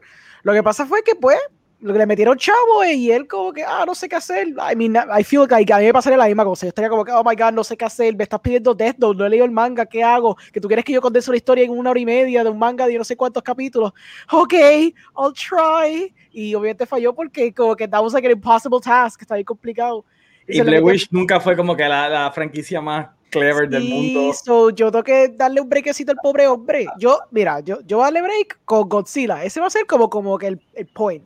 Y es como Oscar dice, eso sí, like, como esta película es más action heavy, más action oriented, pues eso dicta también lo que, como sería entonces el Thundercats movie. Y también el Face Off 2 movie, porque él va a ser un Face Off 2 movie también. Este. eh, pero ya, yo estoy pompeado. I, I don't, I don't care too much about Thundercats. It wasn't like it during my time, pero ¡Uh! ¡Voten a bigotes! bueno, mi culpa. It wasn't during my time. I don't have a nostalgic feeling for it. No ¡Voten a bigotes! Está, está nos- no, no es nostálgico, pero me gusta, me gusta Thundercats, pero es que es not, not nostalgic to me. Pero. Eso significa que tú no, vi, tú no estuviste en el canal de Boomerang enough. I wasn't actually, yes. Yo Ah, veía ve- más, ya entendemos ya el issue. yo, yo veía más Cartoon Cartoon Fridays, eso es lo que yo me pop- Ay, No, Tunami, Tunami full cuando salió. Ah, sí, no, sí, pero Tsunami es. Tsunami. Full, por es eso sí, Tsunami. sí. Tunami, ¿sabes? Tunami. Pero, Pero- Boomerang, mano, donde tú podías No, ver like, no todo, todos los clásicos de Hanna Es, Barbera. es- es que hay oh par de cosas, hay par de cosas de Hanna Barbera y par de cosas de Classic Cartoon, Cartoon, digo, Cartoon Network a mí no me, no me gustaban tanto. Este, por eso ese es el problema. Pero ya, Adam Wingard, yo estoy on board. Él, he's a good director. again, gente, si no han visto Your Next, específicamente Your Next, es más, si le gustó Ready or Not, si no le gustó Ready or Not, si le gusta películas como The Stranger y qué sé yo qué, él hizo Your Next y Your Next es fantástica película Déjame- que predates, la Biblia. que predates Está muchas de esas películas. ¿Ah? ¿Cómo fue? ¿Él también hizo Ready or Not? Él no hizo Ready or Not, pero Ah. él hizo el prototipo de Ready or Not, que es Your Next. Full. Like, Sí, si tú ves Your Next, tú vas a decir, ah, pues Ready or Not es un copiete. En el sentido de cómo coger la, la muchacha que está en una circunstancia bien mala, but Sí. she gets badass y masacra el mundo entero. Pero es que Orengo, eso se llama Final Girl y eso está desde los 80. I understand, 70, pero 70. está bien, pero, Halloween. pero, pero, pero por Ah. lo menos the way he reinvented it para, para audiencia de 2000, 2010s, que fue cuando salió Your Next, está bastante ingeniosa. Además de que él viene de, de- también de un genre que es el Mumblegore. So él mezcló lo que era el Mumblegore con ese mismo genre que tú estás diciendo. Este, Pero a, a mí lo- los intentos que él ha hecho de horror, pichando pues Death Note y, y obviamente Blair Witch, han sido bastante buenos. Um, Pero como tú dices, hay que, hay- ahí va a depender mucho de Godzilla. Si la acción está Ujú. súper cool, pues significa que él tiene un buen VFX supervisor. Y entonces, pues, espera- esperemos que lo agaje para Thundercats. Y entonces, pues, se vuelva loco haciendo las la, las diga, you're not sequences". going to do cats. Exacto. Gonna- Get Él, tiene que poner cats y decir, esto no es. Esto Y él como no que, I es got it, I Thundercats". get it. Eso no, eso no. So, so, entonces, pintar actores, y le dice, esto sí es. Pintamos los actores entonces, porque no va a haber de otra. Either pintar los actores o va a ser cats. Between. No, va, no los van a pintar. ¿Tú crees que no los se van pinten? No se van a ir. No, dijeron que va a ser anim- una mezcla de anima- animación y CGI, obviamente. Mm, ok, ok. Oh, hacerlo bien, porque es que mira, y yo sé que no es peludo, pero mira David Jones de Pirates of the Caribbean, ese efecto encima de él está brutal. Ah, no, diablo, sí, no, pero son eso next está- level, Oscar, diablo, pero. pues, Es una sí, película de pobrecito. 250 millones de dólares. Yo no creo que le van a soltar 250 millones de dólares para Thundercats después de la pandemia. Está difícil. Pero. Thundercat grita alto presupuesto. o sea, Pero no tú crees que hacer- 250 millones, though? Yo no creo que vamos a ver una película de 250 millones por buen tiempo. No, no. A mí Yo- vamos a ver las del año pasado que están saliendo este año. Exacto. Pero el 2022 va a ser el, el año de las películas low budget. This is Oh, the yeah. year. O, o like mid-budget, como 100, Mid-budget, 150. Bueno, eso es mid-budget, Tiene que eso es algo mid-budget, bien ¿verdad? Pero. Cabrón, eso, eso es algo Marvel level, algo bien promising. No va a ser para cualquier productito. Es como que, ay, yo tengo esta película sci-fi, quiero hacer. Mmm, a, a- a la Yo creo que-. Yo creo que para ya cuando son este películas con sobrenombre o con entidades ya conocidas, el budget va a estar.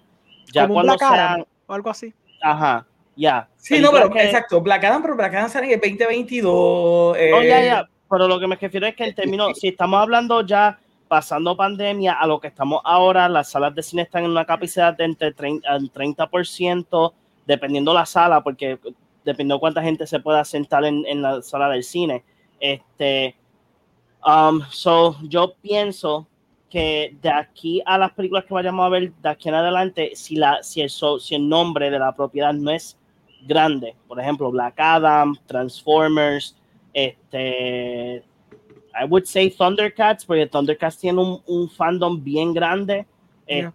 Este, so, est- esas propiedades grandes, yo pienso que los budgets van a ser de entre 100 a 150, roughly llegando a maybe a 200, y después propiedades más chiquititas que sean, pues, por ejemplo, películas que salen en art, arts, art, art- artsy films y películas que pues se- se- sean de guiones originales, que pues vamos a ponerle que eh, Warner, eh, Paramount o me gustó esta historia, vamos a poner ejemplo como Baby Driver, sean pues películas con un lower budget, este, que, que vamos a- no vamos a ver estas películas tan épicas como antes, o sea, eh, debido a la situación que todavía estamos.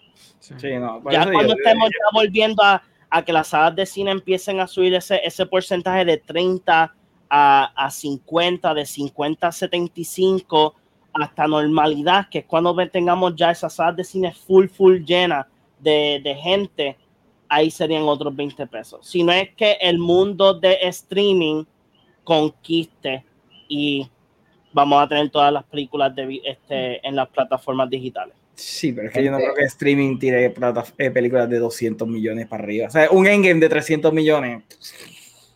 Bueno, ya esto se va a quedar grabado. Esto se va a quedar grabado. En un- en un- el día que yo veo una película de 300 millones en un streaming service es el día que yo voy a decir, ok, oficialmente ya ganó streaming. Oh, no. streaming is king, ya ganó. I mean, Loco. it's gonna happen, dude. Sí, A mí sí, pero ¿cuándo? O sea, ¿tú crees que el año No. que viene vamos a tener Yes. su primera película de Bueno, 300 millones? Wait, wait, wait, wait, wait. No, no es que estoy diciendo que va a pasar la- pronto, pero, pero, Pero ya sí. como está estipulado las cosas, ya, o sea, they have shorter fue run times.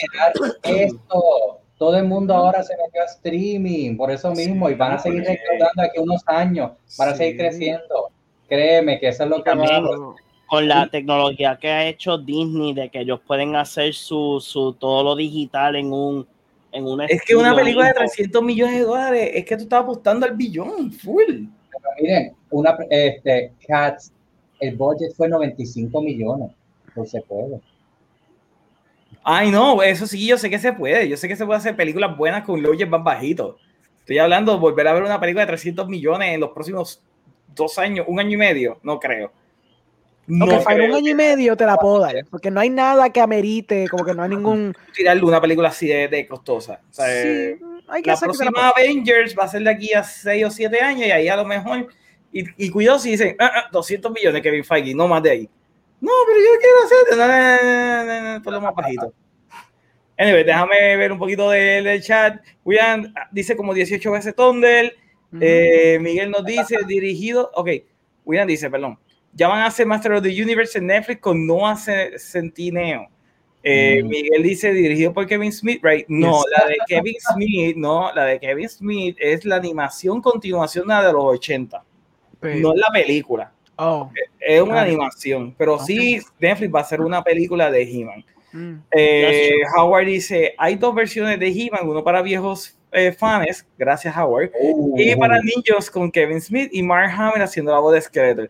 La de Ah. Kevin Smith nuevamente la de- es la secuela a la original. Mm. William dice, yo estoy loco por ver qué rayo hace Ángel Manuel Soto con Transformers, si tiene el mismo feel de Bumblebee. I mean, necesito ver Autobots, Decepticons como en G1 y please, necesito a Cosmo y Omega Supreme versus Devastator. Yo nunca fui muy fanático de los Transformers. Eso es para That's mí- weird of you to say. Yes, I know. A mí, a mí ¿Sabes me gusta. Era bien light lo que me llevó a, a interesar de Transformers, pero no sé. Nunca me comí esta pendeja de que eran carros que se transformaban en robots. Sí, a- a- ahí es donde llega mi suspension disbelief. Es como que, nah, I don't buy it. Estuve súper bombeado cuando salió la primera Transformers. Yeah, I know. La cara de Orengo como que like, Que está weird, ¿verdad? space con lightsaber, totally fine. like, Ah, you eh, believe you es como que tú- you can believe a guy with a sword saying thunder, thunder, thundercats, It's not a guy, it's Oh, a cat. It's a cat. es un un cat, it's feo, a mami, it's a it's a cat. Catman. and then, a you Catman, can really believe strong and hairy. and you have then you believe this strong, manly, hairy person fighting a skeleton Ey, es with battle with, with with a big cat, but Ah, you cannot believe, He-Man. Ah, and then you cannot believe robots. Es que tú no puedes disguise. entender, tú, no- tú nunca vas a entender lo grande que era He-Man en los 80. Ja- O sea, freaking He-Man, Omar, I do know. yo te But- llevo como 5 años. Yeah, but still, eso son cosas que yo veía. Yo no veía lo, lo, Ah, lo ah, contemporáneo. ay, no, pero cuando tú veías He-Man, ya He-Man había pasado. Cuando yo veía. He-Man, He-Man estaba ahí. Eh, y, y, y también. ¿Qué, eh, Orengo? ¿Me estás así haciendo psicoanálisis? I, I was being I sarcastic, am, bro. I am, I am. I mean, and, and he can't he can't accept robots in disguise unless they are disguised as Arnold Schwarzenegger. Ahí sí lo acepta. Gracias. Boom, Thank ahí está. you. Thank you. Ahí Ahí está. entendiste full. Analizado. El patriarcado, ya entendemos. Esa- es. Eh, Woo, eh. Miguel lee los Knee Brothers. eh, ellos no son tan conocidos. Jordan Ande dice: What if Face of 2 was Godzilla versus Kong? Probably. Godzilla y digo, King Kong con la máscara de Godzilla, Oh. tirándose a Motra. Oh. Oh. Oh, yes, I went there. Eh, William dice, yo no nací en los 80 y aunque tengo nostalgia por Thundercats, y, Dios, y aunque sea, tengo nostalgia. Eh, no Jordan dice, 80. ¿qué qué? por ahí. Él no nació, William no ni- nació ni en los 90, En exacto. el 90, loco, eso fue 2000. Exacto. William es como que 2003 por ahí, so, ya. Sí, yeah. Jordan André dice, I can see Thundercats having a similar marketing budget to Bumblebee. Not sure about production budget. A esos gatitos might probably be way too expensive. I can see that, yeah. cinco millones. Eh, dame un brequecito que se me fue el chat. Llegó ahora, llegó a ahora. decir que a mí, yo no fui tanto fan de Transformers, pero sí de Beast Wars, que eran los que eran dinosaurios y animales. Ese era el Ay, más que me gustaba. Pero es que esa animación estaba bien cringy, mano. Yo traté de ver Beast Wars y no, no pude. Pero, pero, loco, eso es lo que había. Eso lo No, no, porque antes de eso estaba Reboot y Reboot estaba sumamente cabrón. Yo no veía esa. ¿Ustedes no vieron Reboot? Reboot estaba cool, Reboot. Estaba súper cabrón. De verdad que Reboot estaba sumamente bueno. Eh, William dice, bueno, el boya de Grey Man, de Grey Man con Ryan Gosling y Chris Evans de Netflix es de 200 millones. Google. William dice, so it could be soon. Continúa Miguel diciendo, cats with powers, but we draw the, but we draw the line futuristic cars that transform. Ya. Hasta ahí, hasta ahí yo llego, no, no, no, nunca me gustaron mucho. Es la que hay, chacho. Jordan dice, Young and Monkey fighting a dinosaur, I believe it. Changing cars, suspension is really broken. Gracias, gracias, Es mi verdad, es verdad. No, I- I'm not ashamed to admit it. De- Literalmente yo como que Transformer era como que, ah, sí, sí, sí, son carritos que se transforman, ok. Eh, Orengo es el nuevo Freud. Siempre, siempre. Miguel dice, dude, dressed in blue, destroying billion and super brooding aliens. Yes, sure, but cars that transform now, bro. Chavaste, loco. Chavate. Me encanta Super- Superman es alien, tiene poderes del sol. I get it, I get it. I get it. ¿Ah? ¿Verdad? They are aliens. Los Transformers Transformers. son aliens. Sí, pero la Transformers, ¿quién creó los Transformers? Ay, no. Exacto. Yo no, yo no, yo no sigo el lore. Exacto. Ver, es el Old Spark. Ah, Eh, Howard cubito. Que me traigan a Jack Jaguar para Godzilla. Y de Jordan Andrés dice, don't bring Superman to this, he's perfect. Gracias, Jordan. Él es perfecto, es verdad. Bueno, gente, vamos a seguir ahora con el tema principal de la noche. El tema principal número uno es, salió el segundo episodio de Falcon and the Winter Soldier. Y tengo que admitir que fue mucho mejor que el primero, aunque a mí me gustó el primero, pero este, fíjate, no tuvo tanta acción como el primero, porque el primero tuvo ese gran opening estilo Independence Day, que gracias John por haberlo dicho, por lo que no lo quería decir en aquel, en aquel podcast, pero estuvo sumamente bueno y la serie por la línea que se están yendo con el trauma, parece que Kevin Feige está luchando con varios demonios viejos de él porque lo está tirando en todo ahora el trauma, está funcionando. Y me gusta cómo lo están lidiando con, con, eh, con Bucky específicamente y obviamente con Falcon después de haber visto que Tony Stark no le pagaba absolutamente nada a ellos por salvar el mundo. Eh, Oscar, ¿tuviste este episodio? ¿Te gustó más que el primer episodio o no? No sé, yo creo que sí por eh, la temática racial, por... A mí me gusta siempre eh, cuando hay double, doppelgangers y aquí se ve tanto el nuevo Capitán América como el, el amigo Battlestar eh, peleando con estos dos y, y esa cosa me gusta. Doppelganger. Doppelganger, yo me imaginé algo bastante jodido. Uh, sí. Qué mal. Capitán double- Douchebag. Exacto, Doppelganger. Doppelganger. No sé qué dije, después de ir para atrás. Pero estas cosas me, me llaman la atención. A mí, mira, te soy honesto, yo la estoy viendo, pero aún la serie no me ha agarrado por completo. Este, so, veremos qué pasa.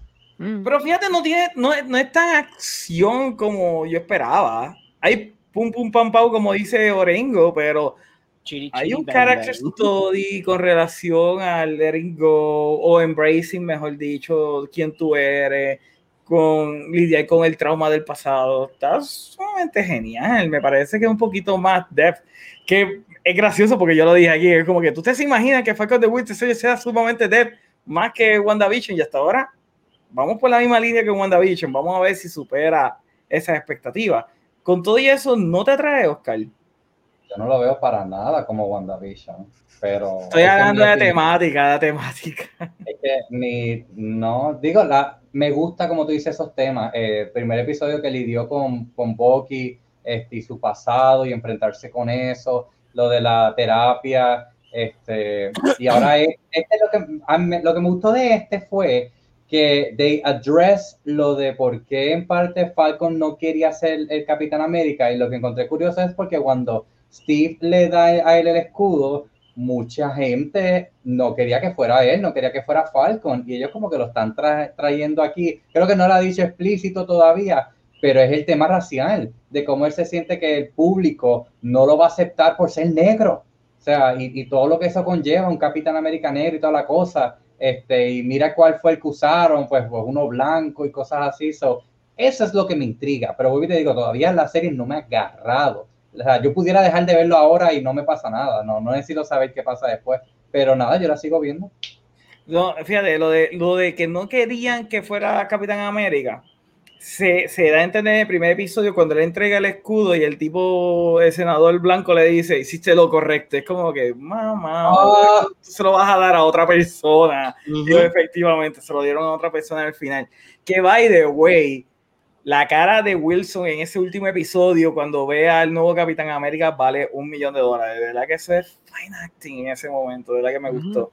Este, algo más que tú tengas que decir por el momento de tus primeras reacciones, ¿eh? Oscar. Eh, ah, bueno, después vamos a hablar más en detalle. No claro, claro, claro, sí. Primera reacción, eso.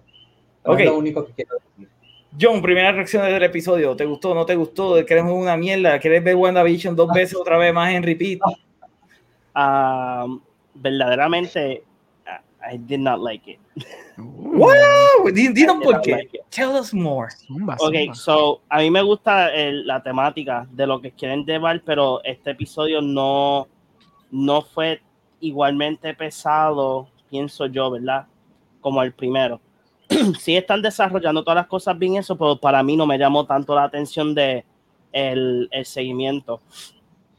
O sea, eh, eh, yo no me esperaba tanto. Este, una de las cosas que a mí no me gustó mucho fue que a mí me hubiese gustado que los primeros episodios tuviéramos más este, este encontronazo, no en caso, pero que tuviésemos más la química entre, entre Bucky y, y Falcon y entre su backstory y después dejar al Captain Douchebag para próximos episodios porque en este episodio el highlight más grande fue Captain, Captain Douchebag sea, y no, no me gustó ese aspecto de que él fue como que el highlight más grande. Me gusta, again, el, eh, el tema y la historia donde ellos se quieren dejar llevar está sumamente excelente. El, el cómo ellos están desarrollando el aftermath de, de Bucky. y lo de y lo más que me encantó fue que por lo menos hay una cosa que yo puedo decir que pegué, que fue lo de el racism hacia Falcon de ser Captain America. Eso pasa en los cómics eh, y también en el desarrollo de cuando, en, los, en la historia de standoff para Civil War 2. Este es uno, uno de los cómics de, de Captain America, de, de, Falcon siendo Captain America. Este, tú ves el, a Estados Unidos atacándolo a él teniendo el, el escudo. So, es bien interesante que se está viendo. Pero yo quiero ver qué pasa en el tercer episodio en adelante y voy a montarme en el botecito con Oscar. Si no lo veo, I'm okay with it. Oh. En esta yo puedo decir, en esta, y I'm being ballsy here. A mí me gustó más WandaVision a lo que yo he visto ahora. Ok. O sea que WandaVision, literalmente todo lo que viste es un episodio nada más de, de Falcon and the Winter Soldier, porque son 40 minutos el episodio has visto dos y no te gustó. Ok, el primer, volvemos. Yo dije que el primer episodio me gustó. Claro, no. No, no, no a lo que veo es por el length of time. So, literalmente, en estos dos episodios tú has visto cuatro episodios de WandaVision. Ok, length of time a mí no me molesta. I've seen more things being lengthy and it doesn't bother me. Pero el fact de que el highlight no está en los personajes que este, está en el título, pues como que en ese episodio, pues como que de verdad, pues como que no te gustó. Un letdown para mí, como que I really don't care about Captain Douchebag. O sea, Pero yo creo que Captain Douchebag, o sea, US Agent, tienen que eliminarlo ya. O sea, eso es solamente un shock value para Wilson. Sí va a ir con su, con su temática. por eso mismo, por eso mismo es que digo, o sea, me hubiese gustado más tener tres, tres episodios donde tenemos ese desarrollo hacia, hacia ese cantazo de Aftermath de, de lo que Bucky con Falcon. Bucky detesta a Falcon por lo que él hizo. Falcon está en, en, en sí mismo peleándose porque él se está dando cuenta que él cometió un error en entregar el escudo y también él no acepta el, el punto de que Steven Rogers le, le, dio el escudo para que él sea el predecessor de, de siendo Captain America. O sea, a mí me hubiese gustado más ver algo así, un desarrollo más grande entre esos dos personajes y su backstory, porque tener más, más, más historia de dónde viene Falcon, de dónde viene su familia, o sea, una familia donde trabajaron como fishermen en toda la vida, donde los billes están racking up, donde nos dimos cuenta de que los Avengers en ningún momento le dieron un tipo de, de salario o una compensación hacia lo que hicieron. O sea, y porque, y después la otra, mucha, mucha de la gente no lo reconoce a él como un Avenger. Al menos que le hace el gesto de la ala, como que, oh, the, you know, y, oh, you're Falcon, I get it now. O sea, you know, sí, pero, pero eh, eh, es una buena crítica porque él está no, literalmente en un barrio negro. I am not saying that it's bad. Estoy mencionando que I want more that que Captain Douchebag. Captain Douchebag, mira, mátenlo en episodio 4 and I'm happy. Es que yo creo que I need it. I know, pero again, Omar, escucha lo que estoy diciendo. Tener a Captain Douchebag por 30 minutos en, una, en el episodio got me pissed off. Ok, ok. El okay. fue el, el don't like it. Yo no, no, lo vi así. Yo no lo vi así, pero te lo voy a respetar tu opinión. Pero no lo vi así. Yo creo, yo, para mí, ellos tuvieron muy buen desarrollo en este episodio. Y él sencillamente lo están poniendo porque tienen que salir de este personaje porque tienen que poner a Falcon como el nuevo Capitán América. ¿Y cuántos son? Son seis episodios, tampoco van a ser diez. Son seis. Son, men son menos. Sí, son seis episodios, tienen que hacerlo rápido y, y para adelante. Orengo, ¿qué te pareció? Primeras reacciones de este episodio. Uh, I didn't like it that much as the first one. Oh, Jesus. Uh, I will also add que honestamente voy a tener que revisar el segundo episodio porque yo tampoco entiendo el argumento racial at all. Incluso Miguel tira un comentario ahí que bastante bien lo explica que hasta Watch Me Lovecraft Country tocan los temas raciales, claro, I understand it's different. Pero even the way that this show handled it, que I guess que fue tan superficial that it literally went over my head. Eh, yo, no, yo no vi el tema racial para nada con Falcon. Yo veo Falcon giving up the shield porque él no se siente ready, not because he's black, because he feels he's not deserving de estar en los toes, de estar en los boots que estuvo este, Steve Rogers. I completely get that understanding, pero como que el argumento racial, like, no me cuadra. Yo entiendo el argumento racial en otro aspecto, pero no en el aspecto de que people won't accept him because he's black. Like, I don't get that. Y si está, pues honestamente, it went over my head bien Por feo dije- and I didn't see it. Por eso dije que estaba Bell, porque estaba, estaba cuando le, le hacen el comentario, pero Ok. no está explícito de que Okay. And I doubt it's going to be explicit. I don't think that's kind of the Exacto. point they're going for. Yo Ellos no no se van a tirar lo del, lo No, del no, cómic. yo Ellos no- no se van a tirar lo del cómic. Claro. ¿Cómo va a decir eso? Si cuando sale Sammy Ujú. eh, y Bucky, por poco se llaman arrestado ese. El tema racial está Sí, Eh, sí, oh, claro, claro, claro, está, está, pero no es el razonamiento de, ok, lo que No quiero es el decir es tema, que no es el no es tema. el tema, no, no, no, even beyond that, no es la razón de por qué Falcon no quiere coger el manto, que eso fue lo que estaban argumentando, que estaban diciendo, basado en la historia del comic book, que cuando he takes up the mantle hubo, hubo, hubo, hubo un, un backlash, backlash. porque he was black and he was taking the mantle of Captain America. Yo argumento que eso no va a pasar en el show, que el tema racial está full, está de primer episodio, I understand that, y la cosa de que la policía paró, too on the nose, by the way. I I hated that scene completamente. I understand and I get that this happens, pero again, y estoy dándole crédito a Watchmen, show que no me gusta, by the way. Watchmen hace mucho mejor el tema racial later on in the show, no al principio tampoco, al principio también está muy on the nose, pero eh, es como que, ok, quiero tocar el tema racial, pues vamos a hacer lo más clichoso del freaking planeta Tierra. Uh, you know, police officer doesn't realize that black guy is famous. When he realizes he's famous, he stops and he's like, I want to rescue because you're famous. Eh, yo estoy viendo un show llamado Brooklyn Nine-Nine, una comedia de NBC, and they did literally the same joke. And it was a joke in the show. So, hacerlo aquí y tratármelo dramático tres años o cuatro años después, we can do better. We can tackle these issues con más nuance. El aguar, inclusive, escuché a alguien decir que supuestamente esta es la primera vez que Marvel trabaja estos temas en sus propiedades de, televisión o de serie y, o de eh, cine. Y es incorrecto, porque Luke Cage lo hizo primero y yo creo que Luke Cage lo hizo excelentemente específicamente cuando fue el año después o dos años después de la muerte de Trevor Martin y te ponen a Luke Cage que su traje de superhéroe es el hoodie y él va caminando y toda la verdad, ese hoodie era bien importante.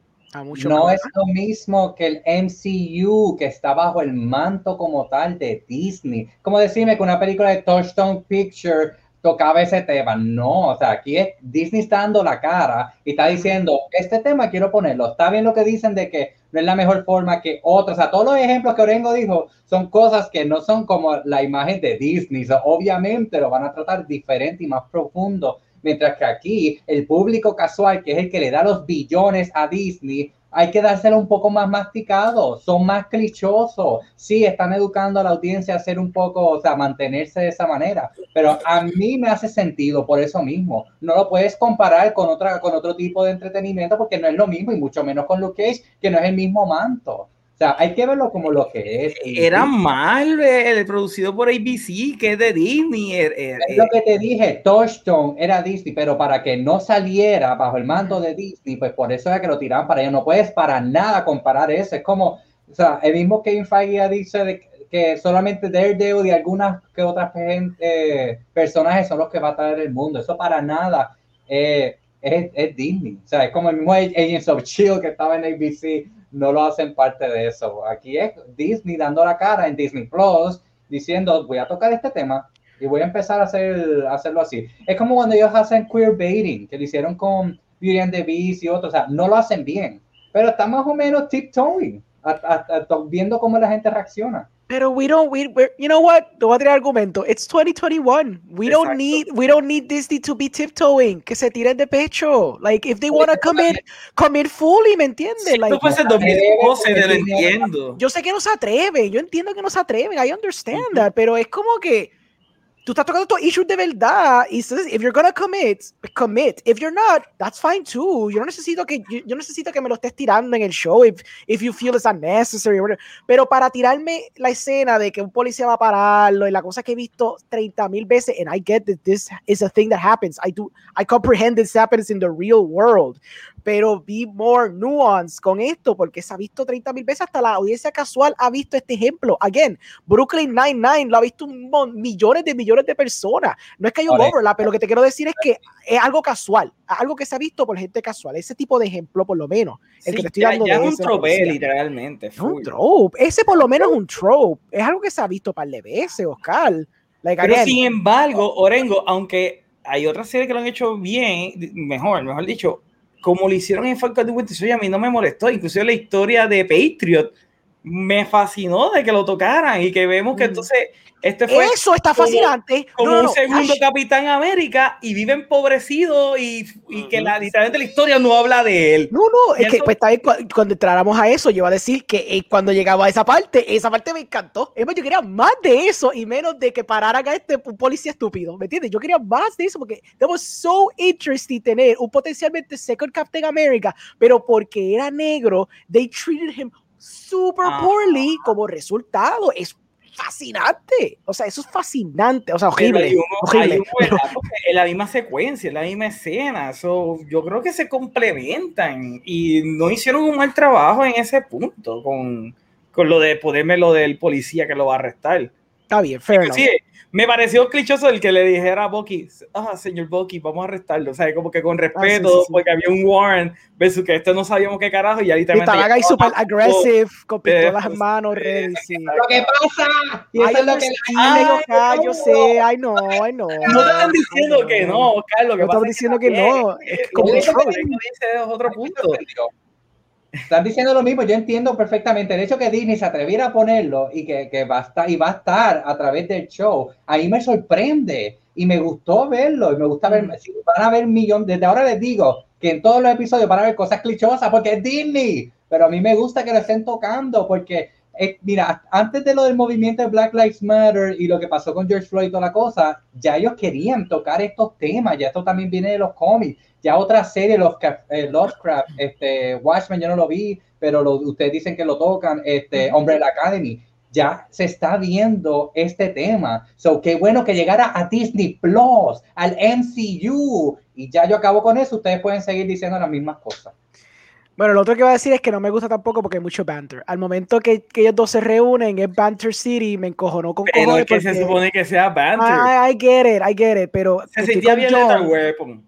Está bien, fine, se puede sentir Lethal Weapon, es fantástico, pero the, what, what was promised to me in the first episode, ese character development que tanto halagué, se fue al jurutungo al momento que ellos se reúnen y empiezan a hablar de The Hobbits.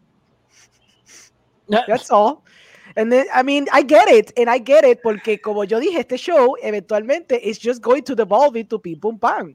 And I get it. I mean, mucho hicieron que ese primer episodio dieron some actual como que character development a Bucky. Y some character development a Falcon y la hermana y toda esa cuestión. Pero pues, it devolved into what I knew it would be, que era un thriller con action y pues, you know, good CGI, good action set O sea, que pieces. a ti no te gustó la escena de ellos con la psicóloga. Esa escena estaba excelente, esa escena estaba excelente por el punto final, porque Sí. Bucky's Ajá. este, insecurities got realized. Eso es lo que, pero, pero, bueno, I, I was just giving you my initial thoughts, está diciendo el banter en general. Exacto. Pero, pero, when we got into the initial thoughts, iba a decir específicamente eso me encantó por, por the way it ended. Pero sí, the whole thing about like, oh, stop having a staring contest, you're acting like children. Like, I, I get it, ja, ja, ja. Pero como que, ok, por lo menos llegamos al meat of it, la sustancia, que era lo de Bucky. But then, you know, you gotta remember que this is a Marvel show, que es más action oriented, que basically Winter Soldier, que es un thriller, so obviamente tenemos que hablar de los Super Serum Soldiers y toda la vaina. And I get it, pero pues. Y by the way, I like the new Captain America. Cuando hablemos de Captain America nuevo, yo quiero decir un par de cosas de Captain America. Ok, ok. A mí el Capitán América nuevo no me gusta. A mí eh, eh, me gusta el traje, se ve sumamente cool, pero el personaje como lo están trabajando, eh, te lo dan como que sí, al principio es bien buenachón, pero a lo último se tira el Captain Douchebag que dice John, lo cual es Captain verdad. Douchebag. Capitán Douchebag full. Y me parece que um, a mí me parece que el tipo está un chiste de mal gusto full. Porque es como que tiene que tener un sidekick negro igual que el, el capitán original, así que vamos a darle a Black Star eh, o Battlestar. Y es como que, oh my god, literalmente se están tirando por aquí. Fine, I guess. Pero realmente el personaje a mí no me gustó. John, ¿a ti te gustó? No, no, no. John, tú odiaste. ¿Por qué No, tú yo- odiaste? yo- a yo Captain odio full. Es que, es que, ok, so, yo cuando vi este el primer episodio y lo presentan, yo dije, ok, cool, vamos a tener la US Agent. US Agent, exacto, vamos a tener US Agent, awesome. Este, I have this idea porque pues, este, cuando vi un breakdown de- del primer episodio, eh, me di eh, en el breakdown pues, eh, mencionan que en los cómics él como que he goes haywire y de eh, ahí es donde le cambian el nombre porque le mataron a los papás en los cómics y él se vuelve loco, mata, gente. Entonces dije, ok, eso está cool porque probablemente eso es lo que vayamos a tener. vamos a tener como que indirectamente dos antagonistas, indirectamente tenemos el main, el, el grupo de terroristas o este sí, el grupo de terroristas y tenemos a- lo tenemos a él. Yo, ok, cool. Después cuando sale el segundo episodio y él se convierte este este echón porque ah, yo tengo el escudo de Captain America y eh, a él como que se le va el hilo de que en una escena él dice, I got, yo tengo zapatos grandes que llenar y después como que United States pick me, whatever, ¿sabes? Como que yo soy el duro aquí, tengo estos dos siguiéndome porque pues, ¿sabes? Como que ahí es como que ahí ya la esencia se me perdió, yo estaba que, like, en todo el episodio yo como que me encanta, ¿sabes? Me encanta, whole, todo lo de Lethal Weapon me encanta, pues, I, I like it, a mí me gusta eso de tenerlo, lo de Bucky, lo de Falcon, me encanta. Body El cop. highlight, el highlight completo de que le dieron a Captain Douchebag me mató. Like, I- no, like, no. Ya yo Pero- creo que lo mate. Pero esa es la idea, tú lo odias ya. Yo también Ya, lo odio. Yo no le quiero dar ni siquiera el break. Es como que saquen ese. Exacto. like, Ahora, la pregunta es cómo Bucky le va, digo, Bucky, cómo Falco le va a tumbar el escudo. Eso va a ser bien interesante. yo pienso que no van a hacer, no van a hacerse lo mismo de, de, ay, de Civil War, que se van a tumbar el, el equipo, se lo van a, o alguien de, de la milicia diga, mira, pues por debajo de la mesa.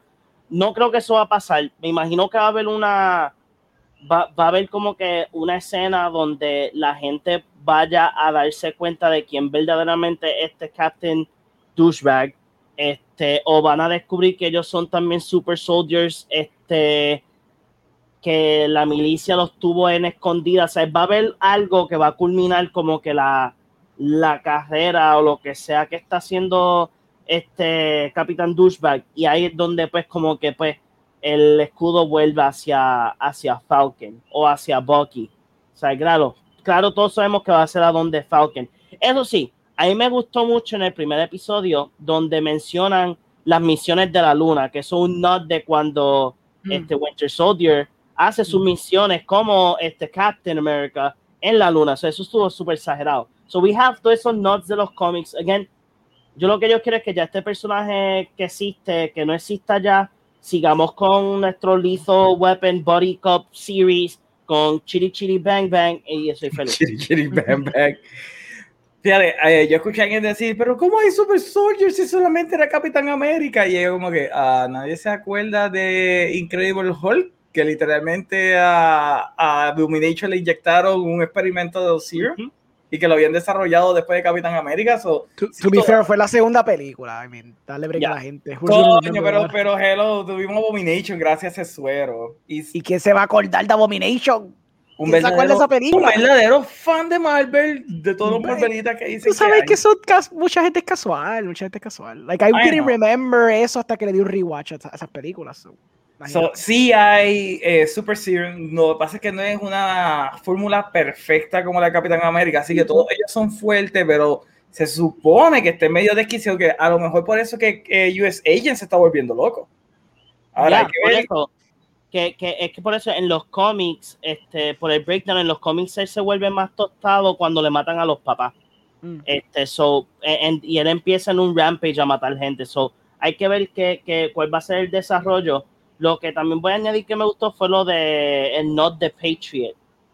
A mí me encantó esa escena enteramente. Sí. Ver el, el suffering de, de él, como que yo fui uno de sus soldados, este, mira cómo me trataron 30 años en la cárcel, perdí la, like, la vida de mis familiares, porque esta gente me, este, su gente me usaba para misiones. Esa, esa escena entera es, bueno, es mi escena favorita en todo el episodio. esa era algo que yo quería traer a colación, porque eh, yo noté, además de esto ser una crítica, ¿verdad? Racial y toda la pendejada, esta pendejada de que Falcon no era bien pagado por, por Tony Stark, por los Avengers y qué sé yo, que todo el mundo está haciendo chiste de eso, más lo que está pasando con Patriot, yo creo que esto es más una crítica al US Army. Pero no lo pueden hacer porque es Disney y tienen que tener contratos con ellos, pero se, se siente más una crítica a la milicia que a otra cosa. Específicamente con los soldados negros, que los llevan a, a pelear y después se olvidan completamente de ellos. Mm. So, no sé, para mí me parece un proxy. Hay un Eh, proxy eh, ahí. Y es bastante interesante por. Si nos vamos en ese tema full, yo puedo decirte en general, para culminar mi punto, eh, literalmente eso sí, lo que lo, esa escena es un shot a lo que le hacen a los veteranos y no es simplemente al, al veterano afroamericano, estamos hablando en general.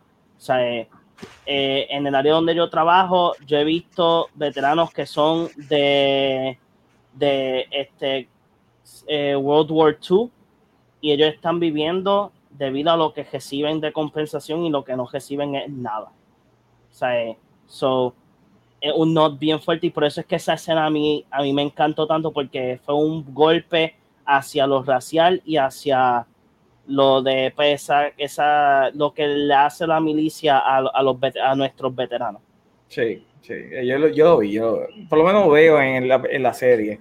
Eh, Giovanni, ¿qué opina acerca de USA? Porque voy a dejar a Orengo para el final, él está cargado con USA.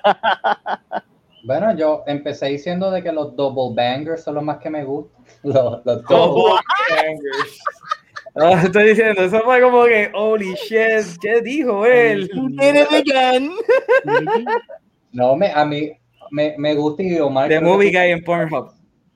Ah, only fan. Este, a mí, creo que fuiste tú el que lo dijiste, que el episodio empezó con el desarrollo de personaje de, de él, del US Agent. No me sé el nombre del humano. Este, y, y eso que, antes de que se volviera Captain Douchebag, lo vemos como Captain y, vemos su entorno, vemos sus amistades, yo no sé la chica quién era, que es de él, lo vemos en su escuela. So, vemos de dónde viene y se ve como un chico cool de que tuvo esta oportunidad y que se la merece. Y después es que vemos más o menos slowly cómo la cosa cambia hasta el final que los, los amenaza, por decirlo así. Este, pero me gustó que le dedicaran el tiempo y el darme cuenta de que sí es un personaje de los cómics, eh, me, me, encanta la idea y algo que yo tenía notado aquí, que es que tanto en Suicide Squad como en WandaVision y ahora esto, me gusta la idea de estas series que traen personajes que uno jamás hubiera pensado que los iba a ver. O sea, hay muchos villanos de Batman que a mí me gustaría ver y pensando en que pues cada película, cada reboot se, van, se enfocan en los mismos, pues yo digo, diablo, de aquí a que yo vea Clayface o Mr. Freeze de nuevo va a pasar mucho tiempo, pero entonces existe un Suicide Squad que me trajo una Harley Quinn de que yo hace tiempo la quise ver y jamás pensé que la iba a ver. So, esas cosas como ahora eh, WandaVision y, ¿cómo se llama este? Falcon, pues te trae estos personajes que a lo mejor tú no lo hubieras visto en las películas porque las películas se enfocan en los big baddies o en otros arcos. So, eso es lo que me gusta de esta serie y, el conocer esos personajes. El US Agent me gusta y Battlestar también. So, me intriga ver cómo lo desarrollan y me gusta de que eso mismo, que es como que lo opuesto o, verse en el espejo eh, de nuestros personajes principales y me coge por sorpresa. O sea, la, inclusión de estos personajes más el tema racial. Entonces, eso es lo que me intriga. A mí lo que después el pacing y el desarrollo es lo que todavía no me agarra, pero al menos me intriga lo que pueda pasar. Ok, este, vamos a leer un poquito del chat antes de ir con Orengo. Eh, tenemos aquí a Miguel, dice, Double Gagger es otra cosa, gracias. Eh, Howard dice, a mí me impresionó de Isaías, eso fue brutal. U como actual, o como actual actor. Eh, Miguel Río nos dice, me gusta la serie, pero después de ver algo como Watchmen, bregar con la temática de tensión racial y o hasta Lovecraft Country, me siento como que that way they handle is very cookie cutter. But they, hey, it's Disney, raise attention for the younger crowd. Eh, sí, eh, espérate, brinqué un montón. Te vi, John, te vi. Estoy viendo ¿Me viste? ¿Cómo? Eh, Miguel dice, watch me the HBO. Me, eh, me dice, boo, boo this man. Eh, fue? Eso fue a Orengo. Ah, no, a John. No, John, John, John. Sí. Eh, Pero me gusta que hubo un uni, like, todo el mundo estuvo unísono excepto Mike. eh, Miguel Río nos dice, todos los que odian a Captain Douchebag, dude, it's literally the point of his character. We who have seen Steve's entire arc aren't supposed to love this fucking fraud. We are supposed to be worried and be pissy about someone drawing the shield uh, who, ha who has not earned it enough yet. Mm, para nada, si literalmente se lo regalaron. No, hombre, ¿me tú ibas a decir algo? Sí, yo voy a decirle algo porque el propósito del personaje es de que tú lo odies. Ajá. El tipo no se va a ir, bueno, en los cómics no se va a full blast villano. Pero sí, en los rumores de que va a ser una película de Thunderbolts, él es una pieza clave, porque él es uno de los miembros originales de un equipo que se llama The Jury. Y The Jury, él es el líder que le mete la mano a los miembros de los Thunderbolts.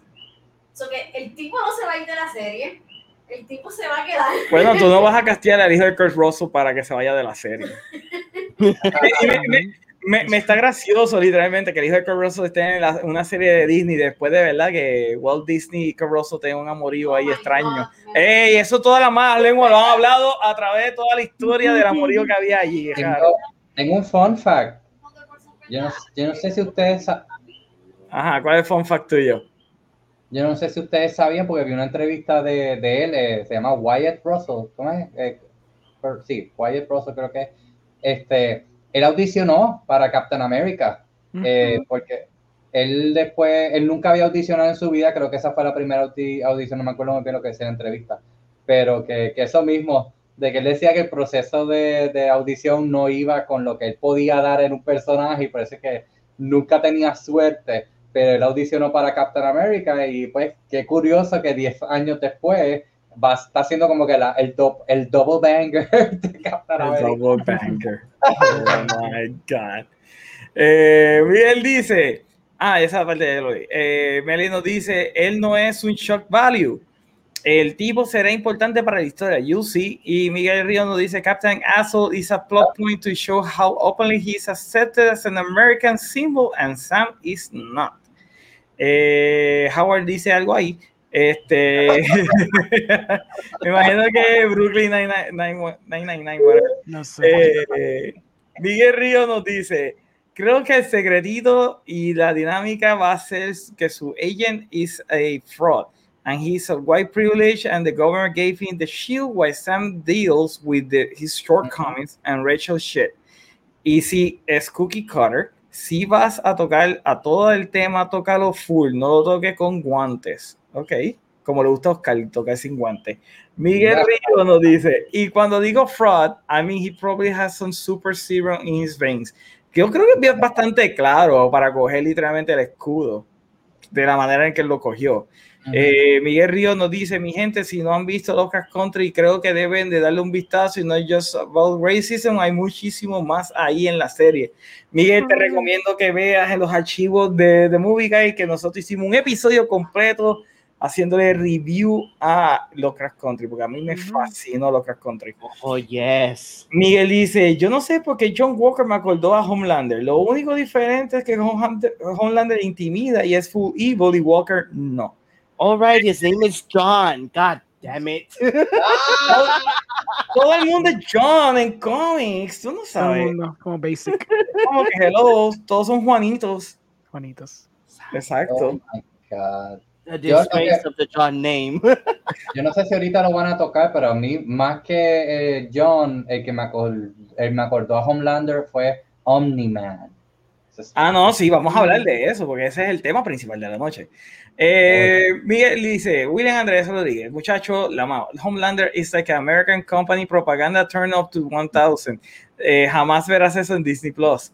Eh, también, eh, William dice, también no sabemos quién es el Power Broker, persona que también le da los poderes a US Agents en los cómics. William dice, necesito ver más de Isaiah, de Ellie Bradley y de los Super Soldiers. Miguel también, eh, William dice, Miguel, ya, so, un carácter como Homelander nunca va a llegar a, lle- va a, llegar a Disney Plus. Eso es verdad, eso nunca va a llegar a No. Disney Plus. Eh, Mary dice, pero es que es el propósito del personaje y no se va a ir. Howard nos dice, yo opino que él está haciendo un papel bien por lo que, porque lo están odiando. Y eso es lo que quieren para ese papel, exacto. Yo creo que eso es la idea, que odiemos a Captain Douchebag. Eh, William dice, ¿ustedes saben cuál es mi pipe dream? Que el cambio del episodio 5 sea que Sammy Bucky yendo a la luna y que de repente se encuentre con Steve con un traje como el que tiene en los cómics usando eh, cuando es old. Y que ahí Full le haga out a Falcon. Quizás Steve muera, o sea, la última vez que lo veamos, eso sería sumamente cool. Ahora todo Ay. el mundo quiere ver un cambio a Luke Skywalker. No va a pasar. No, por favor. no quiero, no quiero entrar en cambios, en episodios, en sorpresas, en, en- O en Mephisto. Dale, No, no. Mephisto comes back. Come on. En Loki. Mephisto en la luna. En Loki, Eh, ok, en Loki, fine. Mephisto viene para Loki. Ah, pues, esperemos, esperemos. Miguel dice, all this shit could be to give más lupa a experimentos Thunderbolt Ross y que casualidad que sale en Black Widow. Mm, ok. Eh, William dice, los Thunderbolts si, si vienen y creo que los members pueden ser Simo Ross, Yelena, Justin Hammer y Bucky. Estaría cool que volvieran a traer a Justin Hammer. I mean, de- literalmente yo amo a ese hombre. ¿Cómo es que se llama? A Sam Rockwell. Yo amo a Sam Rockwell. Mm. Él debe de volver otra vez. Eh, Miguel dice, William Andrés, más me gustaría que Isaías se encuentre con Cap y se, y se expliquen, y se expliquen. Mira, yo también sacrifiqué. Ok. Ah, ellos siguen hablando acerca de eso mismo. Me dice de John Walker. Howard dice, mala mía, está limpiando el teclado. No tiene culpa". y Mary Rondon dice, Mephisto es la luna. Oh. No está en la luna, I see es it. la luna. I see it. Ok. ah, es mi luna. ¿Qué más tú ibas a decir, Oscar, acerca de este episodio? Ah, no, perdón. Era Orengo. Orengo, cuéntanos acerca de Captain Douchebag. Pues a mí me molesta mucho que le diga Captain Douchebag porque solamente pasa because of two things. La línea que él dice al final del episodio and the fact that you love Captain America because you've seen him for 10 years. Pero si tú le quitas esos dos elementos, he's actually kind of worthy para ser el próximo Capitán de América bajo los parámetros que quiere utilizar a Captain America como el símbolo moderno que quieren traerle el gobierno. The man has three Medal of Honors, de acuerdo al show. The man risked his life for countless others in, in the army. El tipo es súper ejemplar. Cuando alguien le cuestiona, creo que fue Bucky, y dice, cu- tú te tiraste una granada. Y él dice, sí, cuatro veces. Ah, is he, why is he not worthy? Like, solamente no es worthy porque tú amas mucho a Steve Rogers y él tira la línea al final y porque obviamente tienes que buscar una excusa para odiarlo porque necesitas un antagonista. Pero Primero que nada, a mí no me gusta Captain America. Let's get, vamos No, bien, la- en fair la enough, fair enough, está bien, fair enough. Ajá, está bien. A mí me gusta general- América. En general, la A mayoría de la no. gente, la mayoría de la gente que está odiando a Captain Douchebag es porque, pues, obviamente, quiere- Douchebag. quiere- no defiende, pero no le quita el douchebag. No le dice Sí, yo bueno, para que, tú- pa' que todo el mundo sepa que estoy hablando, porque si yo Captain América, todo el mundo está pensando que estoy hablando de Chris Evans. So, cu- cuando, porque viste a Chris Evans por 10 años, a ti no te gusta, a mí tampoco me gusta tanto Chris Evans, pero most people generally like ese Captain America, so cuando tú tienes a otro que salió en el primer episodio looking like a meme, y después el segundo episodio tira a salir al final, pues he becomes very hateable, pero la primera escena, cuando él está en ese locker room, yo vi empatía completa, yo tuve empatía plena con este tipo, yo dije, I get it, man. Tú tienes unos shoes tan gigantes to fill. Eso es como el equivalente de decir que Bruce Wayne murió. No, Bruce Wayne no murió. Que Iron Man murió. Entonces te tiraron todos estos chavos, toda esta tecnología. You kind of know what you're doing, pero you have these big shoes to fill and you know how to fill them, pero consciente de que la audiencia, like el mundo entero te va a juzgar basado en tus acciones. Granted, ahí no lo juzgan porque mucha gente en este universo claramente ve a él más como un símbolo Ajá. y con, contarle que él cumpla haciendo sus papelonerías, pues ya you know, se ve good en el visto público. Pero el tipo se quiere demostrar. Y entonces incluso hay una línea later on que él dice, I'm not trying to be Steve. No one can replace Steve. And, and he understands that. I'm just trying to be the best Captain America I can be porque yo quiero brindar honor al Shield. What is wrong with that? Again, lo que me molesta es que el plot, porque esto es el plot, quiere justificar que él tiene que ser el antagonista del Jorobado Show porque tiene que dar un antagonista a este show, de los muchos que va a haber y qué sé yo, y les tira que esa estúpida línea que yo me quedé como que, pero why would you say that? ¿Por qué? Porque, por- porque ellos no quieren ayudarte. I mean, whatever, loco, pues no te quieren ayudar, quieren hacerlo por su cuenta, pero ¿por qué tiraste esa estúpida línea? Ey, el y es una línea, es una línea que Capitán América se lo hubiese tirado. Full. I know, Full se hubiese I tirado know. esa línea. pero no, pero no. Entonces, como que I, I liked him. Like, él está justificado en el sentido de que he's trying his best. Like, está tratando de cumplir con la misión. Él está pidiendo la ayuda a ellos dos porque sabe que he- they're, you know, Captain America's best friends y ellos tienen un intel y ellos son savvy y ellos pueden ser un buen asset para la misión que ellos quieren hacer. Todos están bajo el mismo objetivo porque no es que el tipo está teniendo la misión secreta o whatever. He wants to crack down on these super soldiers y whatever. Quizás por algo nefarious que ni él mismo sabrá, porque el gobierno es así. El gobierno de este universo, digo. Pero he's trying to help. Y él, y él está pidiendo la ayuda a esta gente. Y, y, y, entonces todo el mundo, todo el mundo aquí que ve el Benito Show, no ustedes, pero digo, like, la gente normal está como que, ay, Captain Douchebag, qué estúpido, qué bueno que se muera, que se vaya ya del show. Y yo, déjalo, like he's trying so hard. Yo sé que parece Gracias. como el viejito de oh, pero déjalo, he's trying. Gracias, es verdad. El tipo literalmente está tratando de ser Capitán América. Lo que pasa es que nuevamente el show lo está poniendo como antagonista y que nosotros queríamos ver a Falcon. A mí yo quería ver a Falcon. Yo sé No, de mucha gente. Falcon, pero, tam- que pero cuando- no me molesta ver un arco de él llegar a ese punto. Eso está cool. Eso está cool. ¿Tú, verlo. tú crees que entonces él se lo vaya a dar a Falcon el escudo? Que no, No sé sé que Falcon se lo tumbe. Mm, Tú sabes que si el personaje, si el personaje qui- quisiera que lo hicieran bien, el tipo de argumento se daría cuenta, diablo, esto es mucha presión. Fuck, you should have done it the first time around, bro. Toma. Si pasa eso, acho. Pero si se pone una mierda de que, ah, he's super serum, he's crazy, y le tiene que un puño y joderle el shield, I'm gonna get so pissed. I'm gonna get so upset. Maldita sea. No, no, Pero no, probablemente van a hacer algo así.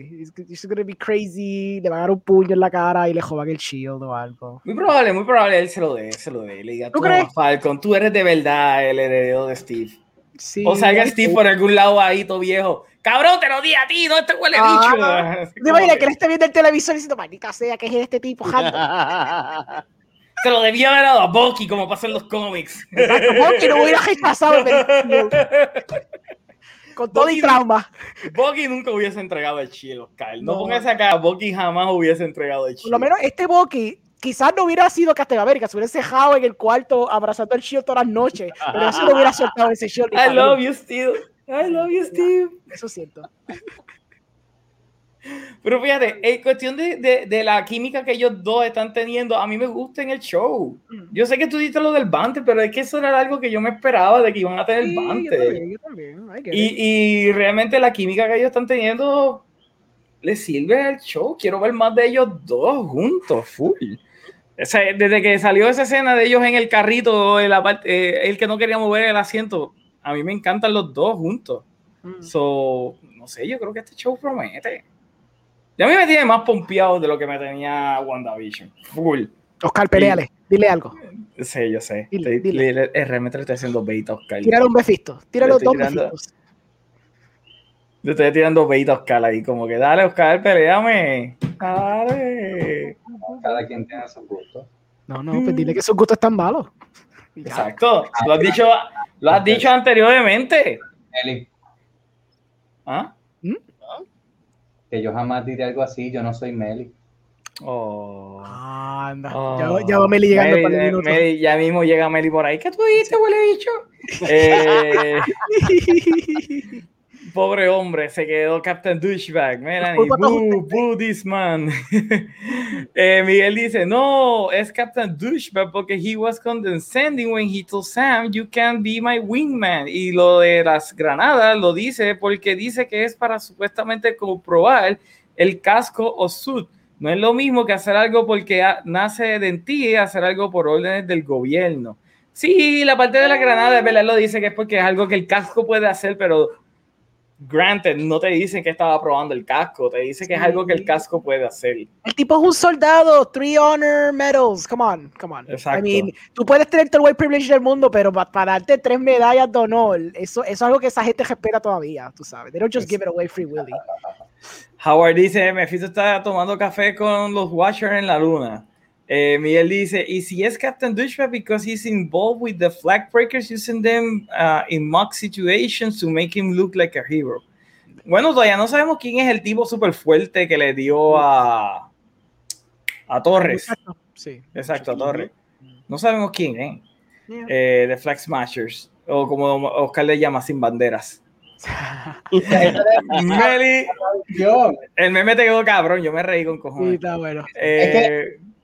Cuando yo lo estaba viendo con Adolfo el segundo episodio y ellos lo, ahí lo decían sin bandera y yo lo miré y yo como que, ¿en serio que siempre en español es sin bandera? Y yo estaba haciendo el bebé. Está bueno, está bueno. Eh, Mary Ron dice, en los cómics en su muerte, eso, en la misión contra Simo morirá. Fíjate, algo que no, me no entendí es porque Simo en Captain America Civil War es un free agent y aquí te lo pone que está trabajando con Hydra o que sabe de Hydra y yo como que, ah, ¿de dónde salió esto? Sí, está un poquito weird. Eso a mí no me estuvo muy claro del episodio. Ujú. Eh, En Civil War al final a una de las instalaciones de Hydra, que toda, donde es la pelea de estos dos. Sí, pero acuérdate que él estaba buscando gente que había que estaba controlando a Bucky y le robó el, el ¿cómo se llama eso? El, el Ledger rojo, right? Y ahí es que entonces él sabe cómo controlar a Bucky, pero en ningún momento se dice que Simo está con Hydra. Oh, ¿será que a lo mejor él tiene mucha información de Hydra y por eso es que lo van a buscar? Yo entendí Pero más me pareció parte. raro. Yo entendí más esa parte de que él tiene conocimiento alto de, de Hydra, no que trabaja con Hydra. Ok. Eh, dice Howard dice mirado a Jovanovski. Eh, saquen a Oscar, Mary, si no van a discutir, Bu, Oscar, Bu. Me dice salió de donde mismo salió Faith Pietro, del culo. Ahí tienes, Oscar. Ahí estamos. Anyway, ¿hay algo más que ustedes tengan que decir acerca del segundo episodio de Falcon and the Winter Soldier? Algo que dijo Jeremy Jans, Ja- Jones, whatever, cuando estaba haciendo el, el review. Y fíjate, fue un buen punto. Cuando pasa el final del episodio, que ellos están diciendo como que, ah, we gotta, we gotta talk to him, y que sí o que, because we gotta get some answers. Y entonces viene y dicen Zemo, y después corta el montaje y sale la cara de Daniel Brühl. Él argumentó, you know, es un poquito nitpicky de mi parte, pero está bien estúpido que, que ellos dijeran Zemo y después hicieran el montaje en vez de decir, we gotta talk to him because he might know the answers. Quedarse callado, montaje, montaje, montaje, y después sale Daniel Brühl último, corta negro. Because there would be more shocking. Y es una cosa weird en cuestión de editing y writing, que estos como que creadores como que no dejaron ese misterio lingering, even though que pues quizá alguna gente vio el poster bypassing o vieron el trailer y vieron este poniéndose la mascarita o whatever, quizá no vieron nada, pero para la gente que no vio nada en absoluto, hubiera sido un nice reveal no haber dicho el nombre y decir, we gotta talk to him, tú estás diciendo, ah, ¿de quién, quién va, ¿con quién van a hablar? ¿Quién es esta persona misteriosa? Y de pronto, pum, pum, pum, y sale Daniel Brühl a lo último y corta negro y te queda, oh, diablo, es el tipo ese que poco se pega un tiro en, en Civil War. Exacto. Y es como que, pues, it would have been nice. Es un, es un nitpick estúpido, pero cuando él lo dijo, yo dije, you know what, it's true. It kind of deflated un poquito el, el, el plot twist o whatever, como que el little thing. build como up. el little- El build up, exacto. Como que se it deflated un poquito. Es el only thing que se me ocurrió mencionar. Ok. John, ¿algo más? No. Captain Alright. Douchebag. So, nada, gente, ven a hacer en los comentarios que ustedes opinan acerca de Phantom- Falcon and the Winter Soldier, episodio 2. Ahora vamos a hablar de esa serie que salió el viernes en Amazon Prime que se llama Invincible. Eh, la serie de Invincible, ah, yo tenía los nombres aquí, se me fue ahora mismo. Invisible. No, el nombre del personaje. Eh, ok, eh, la serie Steven trata. Es el actor. No, ok. Eh, la serie se trata acerca de un mundo donde hay superhéroes, pero estos son bien poco convencionales porque es bastante sangrienta la serie. Y tenemos el personaje de Mark, Gra- eh, Mark Grayson, exacto, Mark Grayson, que está por primera vez, desarrolla sus, sus poderes y tiene que vivir bajo la sombra de su padre, que es Omniman. A mí me fascinó esta serie porque literalmente es una serie bien dark, bien violenta, pero tiene mucho corazón. Hay, hay muchos momentos lighthearted durante todos estos tres episodios. Te hace reír con cojones, pero a la misma vez cuando están peleando la sangre está a otro nivel, hay vísceras por todos lados. O sea, es como que es una mezcla de Josh Whedon con Zack Snyder bastante chévere con esta serie. Eh, me gusta todo lo, ¿verdad? Me- eh, la serie tiene su propio Justin League, que, que el Aquaman literalmente es un tipo de pescado. Y nada, salió la serie, este ha tenido muy buenos reviews. Salió este viernes, tiene muy buenos reviews. Um, me encanta J.K. Simmons eh, haciendo este papel. Yo creo que esa es otra. El voice cast que tiene esta serie es exagerado. Porque sí, Steven Yeun, que es el que salió en, en Walking Dead. ¿Cómo es que se llamaba? Glenn. Sí, era, el- era el que hacía el papel de Glenn. El personaje principal de Mike Grayson. Pero su papá es J.K. Simmons, que es obviamente Jonah Jameson en las películas de Sam Raimi de Spider-Man y Commissioner Gordon en la película de Zack Snyder. Pero no tan solo eso. O sea, tiene un par de personas, personajes de Walking Dead, porque tiene a Lauren Cohen, que es la. Dios mío, la esposa de, de Glenn en Walking Dead. Eh, tiene a Chad Coleman, que es. eh, se me olvidó el nombre que él hacía en The Walking Dead también, pero sale también en Walking Dead. A ver, Tiene a Marha. Sassy. Beats. Exacto, Este, tiene a, a Domino. Quinto. Ajá, tiene a Domino, tiene a Zachary Quinto, tiene a Mark Hamill. Y no tan solo eso, sale, se Rogen sale en un episodio que es en el episodio Alan the dos. Alien. Dos. ¿Qué, sí. ¿Qué qué? Él se llama Alan the Alien y aquí Sí. en los credits dice que salen los ocho episodios. Bueno, ya no, Bueno, ya no sale en los. 8 porque salió en el 2. Exacto. Oh, sale en el 2. Yeah, it's Sí. true. Está Exacto, cool, sale en está el cool 2. cuando, está cuando sale, está cool cuando sale. Y no tan solo eso, sale también Reginald Johnson, que literalmente hace el principal Winslow, que él es el Winslow de los eh, Family Matters. Sí. So, tiene un voice casting estúpido. Sale hasta Ezra Miller en el show y John Ya. Hamm. Y So, también Jeffrey Donovan, o sea que Sí, no, es un cast de primera, es es un ridículo. cast brutal. like. a mí me sorprendió. A mí me sorprendió. Amazon Y dijo, la ani- chavo, para todo el mundo. Sí. Bueno, Jeff Bezos tiene los chavos. Pero no tan solo eso, la animación. La animación está excelente, bien fluida. Me gustan los diseños de los personajes. Y algo que me gusta es que no se desvía mucho al estilo del cómic. Básicamente, ellos animaron el cómic exactamente como está. Ujú. Y hay películas de DC que hacen lo mismo, pero siempre dan su estilito diferente. En este caso, Esto fue como menos. una combinación con classic, este, classic comic style con modern. O sea, pues tú te das cuenta que tiene como que ese estilito de, de art este, clásico. And I like it. O sea, y es bien limpio también. ujú. O sea, es bien limpio. La verdad que estaba bien chévere la serie. Y es como ver una serie de. Es como. Tiene el estilo de la serie de Superman de Bruce Timm de los 90. Bien bright, todo bien shiny, pero a la misma vez entonces se va bien dark, como si fuese The Voice. Ya. No sé, me pareció excelente. Eh, John, tuviste la serie, tuviste los primeros dos episodios. ¿Qué te pareció hasta ahora? A mí me encantó. Again, eh, lo he mencionado muchas veces. Me gusta de que eh, estas casas de streaming um, grandes están cogiendo más propiedades de cómics y trayéndolo a pues, nuestras pantallas de la, de la casa. Eh, me encantó los primeros dos episodios que, que pude ver antes de, de entrar al show.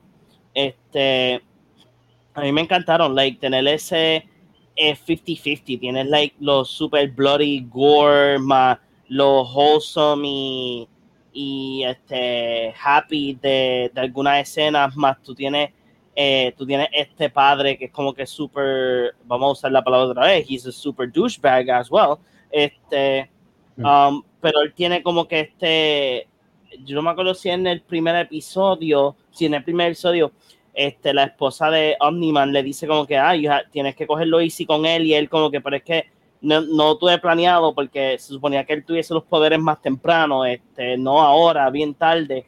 O sea, y tener ese, ese contraste de que tenemos a este superhéroe eh, eh, con un estatus como Superman, pero todavía está con ese cantazo de que mi hijo tiene superhéroes, tengo que entrenarlo, tengo que enseñarle este de, de el camino a, a, a ser un superhéroe es súper cool. Y también eso, eso de, de tener los grupos, tener un, un, un Justice League, Teen este, Titan. Teen Titans, y no simplemente ellos, pues ellos mencionan hasta otros otros grupos que están este también con ellos como que eh, que ellos hasta tripean en el segundo episodio como que ah este grupo que ellos ellos perdieron contra este este grupo de like villanos. O sea es como que yo, yo lo veo como que súper interesante. También me encanta que me gustaría ver más de, de que Amazon, sea Amazon, sea Netflix, Paramount, que está este, pues, chavos, o sea, no tirando chavos, ellos están buscando un budget ridículo para, para hacer más contenido original. Me gustaría que ellos, que estas casas cogieran y empezaran a decir, pues mira, vamos a conseguir la, a que hagan una buena película de Bloodshot o una serie, este, sean, hagan Ninjax o, o hagan más series de, de indie comics que, que, que están por ahí, están ahí, están en tu tienda local. Battle de- de Chasers. ya, like, uh, que se vayan full. Es- sería sumamente cool ver más propiedades que salgan y ver más cosas de superhéroes, porque el roster de, de- del- del listado largo de superhéroes que hay disponible para hacer serie o película está ahí. Y ver esta serie, a, a mí que me, me, me encantó, se ve que pueden haber audiencias para todo tipo de, de como que superhero este fandom que I mean o sea again buy more and do more No, y, y vamos a hablar claro, ya que hicimos como Omniman, wow, ese papel está sumamente brutal. O sea, tú literalmente tienes a un Superman full, pero a la misma vez tienes al Justice Superman detrás. Es como que me encanta la dualidad que el tipo trae. Sumamente brutal, de la que J.K. Simmons se la come. Eh, Oscar, ¿tú viste la serie? Sí. ¿Qué te pareció? ¿Lo viste completa? ¿Viste un episodio? Vi los tres. ¿Qué te pareció? Eh, fíjate, más que Superman, yo diría Homelander, porque ahí me dio full Homelander y fue una sorpresa porque en verdad la vi porque lo, lo pusiste que ese era uno de los temas y como era cortito y pues al salir del trabajo pues lo puse. Este, no, no sabía nada y lo primero que escucho es la voz de J.K. Simmons y yo digo, es él. Este, porque también yo vengo de ver Korra del mundo de Avatar de las Airbender y él es Ujú. Tenzin, que es el Ujú. hijo de, de Avatar Aang. Y es, es el mismo tono de voz, o sea, es, es casi el mismo personaje, lo único que eh, el Omni-Man es un serial killer, está, está- está loco, este, pero por ese lado no sabía qué esperar y pues sí pensé en The Voice, pensé en The Voice, pensé en The Voice con Young Justice, como que hasta este mismo estilo de animación, este, y después se volvió eso mismo, Young Justice, Teen Titans, en los demás episodios, cuando, digo, ya han dicho un par de spoilers, pero cuando la Liga de la Justicia lo que pasa, lo que le pasa, este, ahora estamos con los jóvenes, eh, está interesante eso, me gustó mucho la trama del personaje principal, eh, y curioso que rápido se me vino a la mente Nightwing, y él tiene el nombre de Nightwing, que es Grayson, este, Ajá. de Grayson, este es Mark Grayson, so, es claramente eso. Y no sé por qué pensé que el arte de él, como, como el personaje, no, no me acuerdo cuál es el nombre de él como superhéroe. Ah, Invisible. Invincible. Este, se me- pensé en Blue Beetle, no sé por qué rayo, como que una mezcla de Blue Beetle y de... y de Superboy. Con el, pero sí, fíjate, no pensé en Superboy, pero eran más los colores y el ojo así como un insecto, no sé, me vino solamente. Eh, está interesante, ¿no? En verdad, si tú no me dices para seguir viéndola, no lo voy a seguir viendo, pero es, es lo que yo hubiera querido ver cuando yo estaba en high school y no tenía esta vida de adulto y tenía tiempo para ver y aparte que me gustaba ver este tipo de series en Cartoon Network, en, en WB, pero aquí es hardcore, enseñando sangre, o sea, yo soy de horror, so, es en verdad lo que yo hubiera querido ver cuando era teenager y ahora mismo no tengo el tiempo. Eh, ok. ¿Y tu Orengo? ¿Qué te pareció a ti? Ah, pues yo cuando vi el trailer que salió promoviendo esto a while ago, yo estaba súper como que no pumped at all, porque yo veía la animación bien shoppy, el, el lip syncing estaba súper off, la animación se veía bien porquería, yo estaba como que, "Ah, I don't get it, qué porquería es esta que está tirando Amazon, whatever. Se sacaron los tres episodios, los reviews estaban buenos, yo decía, pues está bien, entonces cogí el sábado, la- los vi los tres episodios. La razón por qué vi los tres episodios es porque después que tú ves el piloto y tú ves los últimos ocho minutos, eh, ahí donde yo me juqué yo dije, "Oh, ahora entiendo por qué todo el mundo le gusta este show. Y entonces eso es que literalmente siguiéndolo, porque al principio, mi gente, esto es Sky High con The Boys. Esto es basically, basically Sky High con The Boys, mezclado. Entonces la premisa es lo mismo que Sky High, el muchacho no tiene poderes cuando se supone que lo hubiera tenido, los tiene mucho después, y entonces el papá, que basically es Kurt Russell, le está diciendo, pues mira, yo te entreno, qué sé yo. Y entonces pues le entrena, y entonces todo está wholesome, y yo estoy viendo el show, y está cool, cool, cool, pero again, ese piloto, los últimos ocho minutos, pasa algo impresionante, es donde te va a juquear el bendito show. Entonces, ahora yo estoy súper intrigado por este universo, estoy intrigado por el personaje, estoy intrigado por las motivaciones detrás de, de Omni-Man y de Invincible y del Teen Titans este raro que hay. Y está nice porque es que lo que Omar dice, tiene esta mezcla del heart con el ultraviolence. Y la animación es buena. Yo inicialmente cuando la vi, yo pensé, ah, de esta animación americana Shopee donde no están intentando, como pasa a veces en las películas de DC, que aunque la me gustan, a veces esas películas de DC no intentan en el aspecto de animación, es eso, cuando son action sequences. Aquí, it's kind of the same, pero la animación por lo menos en general está un poquito mejor. Ahora, cuando se caen en, la, en las partes de los action set pieces, se botan, se botan completamente en la, en, la animación, completamente. Like, all these action set pieces están súper, sumamente bien hechos. Y se nota que le metieron mucha caña y mucho esfuerzo a esas secuencias completamente. Este, pero ya, no, está súper cool, tiene un cast excelente. I, my, my love for Steven Young crece todo el tiempo y cada vez que veo algo nuevo de él, me, lo amo más todavía. No veré The Walking Dead porque ya estoy muy tarde para eso. Pero everything else that he does, I, I love everything he does. Eh, yo pienso que él es un excelente actor. Tener a J.K. Simmons está cool. Sandra Oh también. Sandra Oh, que es la mamá. Excelente actriz, tú sabes. Este, el cast que ellos tienen es súper buenísimo. O sea, que le metieron eh, como que un montón de chavos para el cast que tienen. Eh, sé que esto tiene como 117 o 118 issues, que se presta para como en 2, 3, 4 seasons hacer la serie entera. Yo espero que se dé. Y después de ver este show animado, estoy muchísimo más pompeado para live action, porque ellos quieren hacer un live action. Y yo estoy Oh. súper ready para querer ver esa película cuando se tire la maroma. Este, porque tiene tela para cortar. Claramente, por lo que he visto, y no quiero leer ni Wikipedia ni nada, y la madre que tira artículos de como que this is what's supposed to happen, no me importa, no quiero saber nada. Porque en verdad quiero como que saber el misterio, porque estoy tan intrigado de qué demonio va a pasar en este show, porque ese elemento de, unpredictability es lo que lo hace tan bastante interesante y lo eleva más de lo que sería basically un Sky High. Porque esencialmente you kind of know como que la tramita lo que sería un Sky High, es como que superhéroe, and the younger generation taking over y todo eso, pero ciertos elementos que hay running in the back burner, en el B plot, en el C plot, es lo que yo siento que como que lo eleva un poquito más. Ok, déjame leer un poquito de- del chat. Miguel nos dice, Orengo lo editaron así porque no mostraban, eh, porque no lo mostraban. Estaríamos todo una semana diciendo who are they gonna talk to? It is No. Mephisto. Yo no digo que no digan Zoom, digo que no digan Zimbo, que sellen la cara de Daniel Brühl. Todo el mundo se acuerda quién es Daniel Brühl. Y si no te acuerdas de Daniel Brühl, pues, la Que lo editen un poquito, que lo hubiesen editado de esa parte que dice, no voy a hablar con Simo. Sencillamente con- vamos a hablar con él. Ah, no quiero Con hablar con él. él. ¿Ya? Lo es que no quería el nombre. Cuando, cuando él lo dijo, como que lo analicé, dije, verdad, el nombre estaba de más. Arruinó un poquito el, el suspensito que había. Me le dice el innombrable. Eh, Juega Matute nos dice, ¿qué les pareció Godzilla vs. Kong? Todavía no ha llegado aquí a Estados No Unidos. ha o la llegado, no. movido todavía.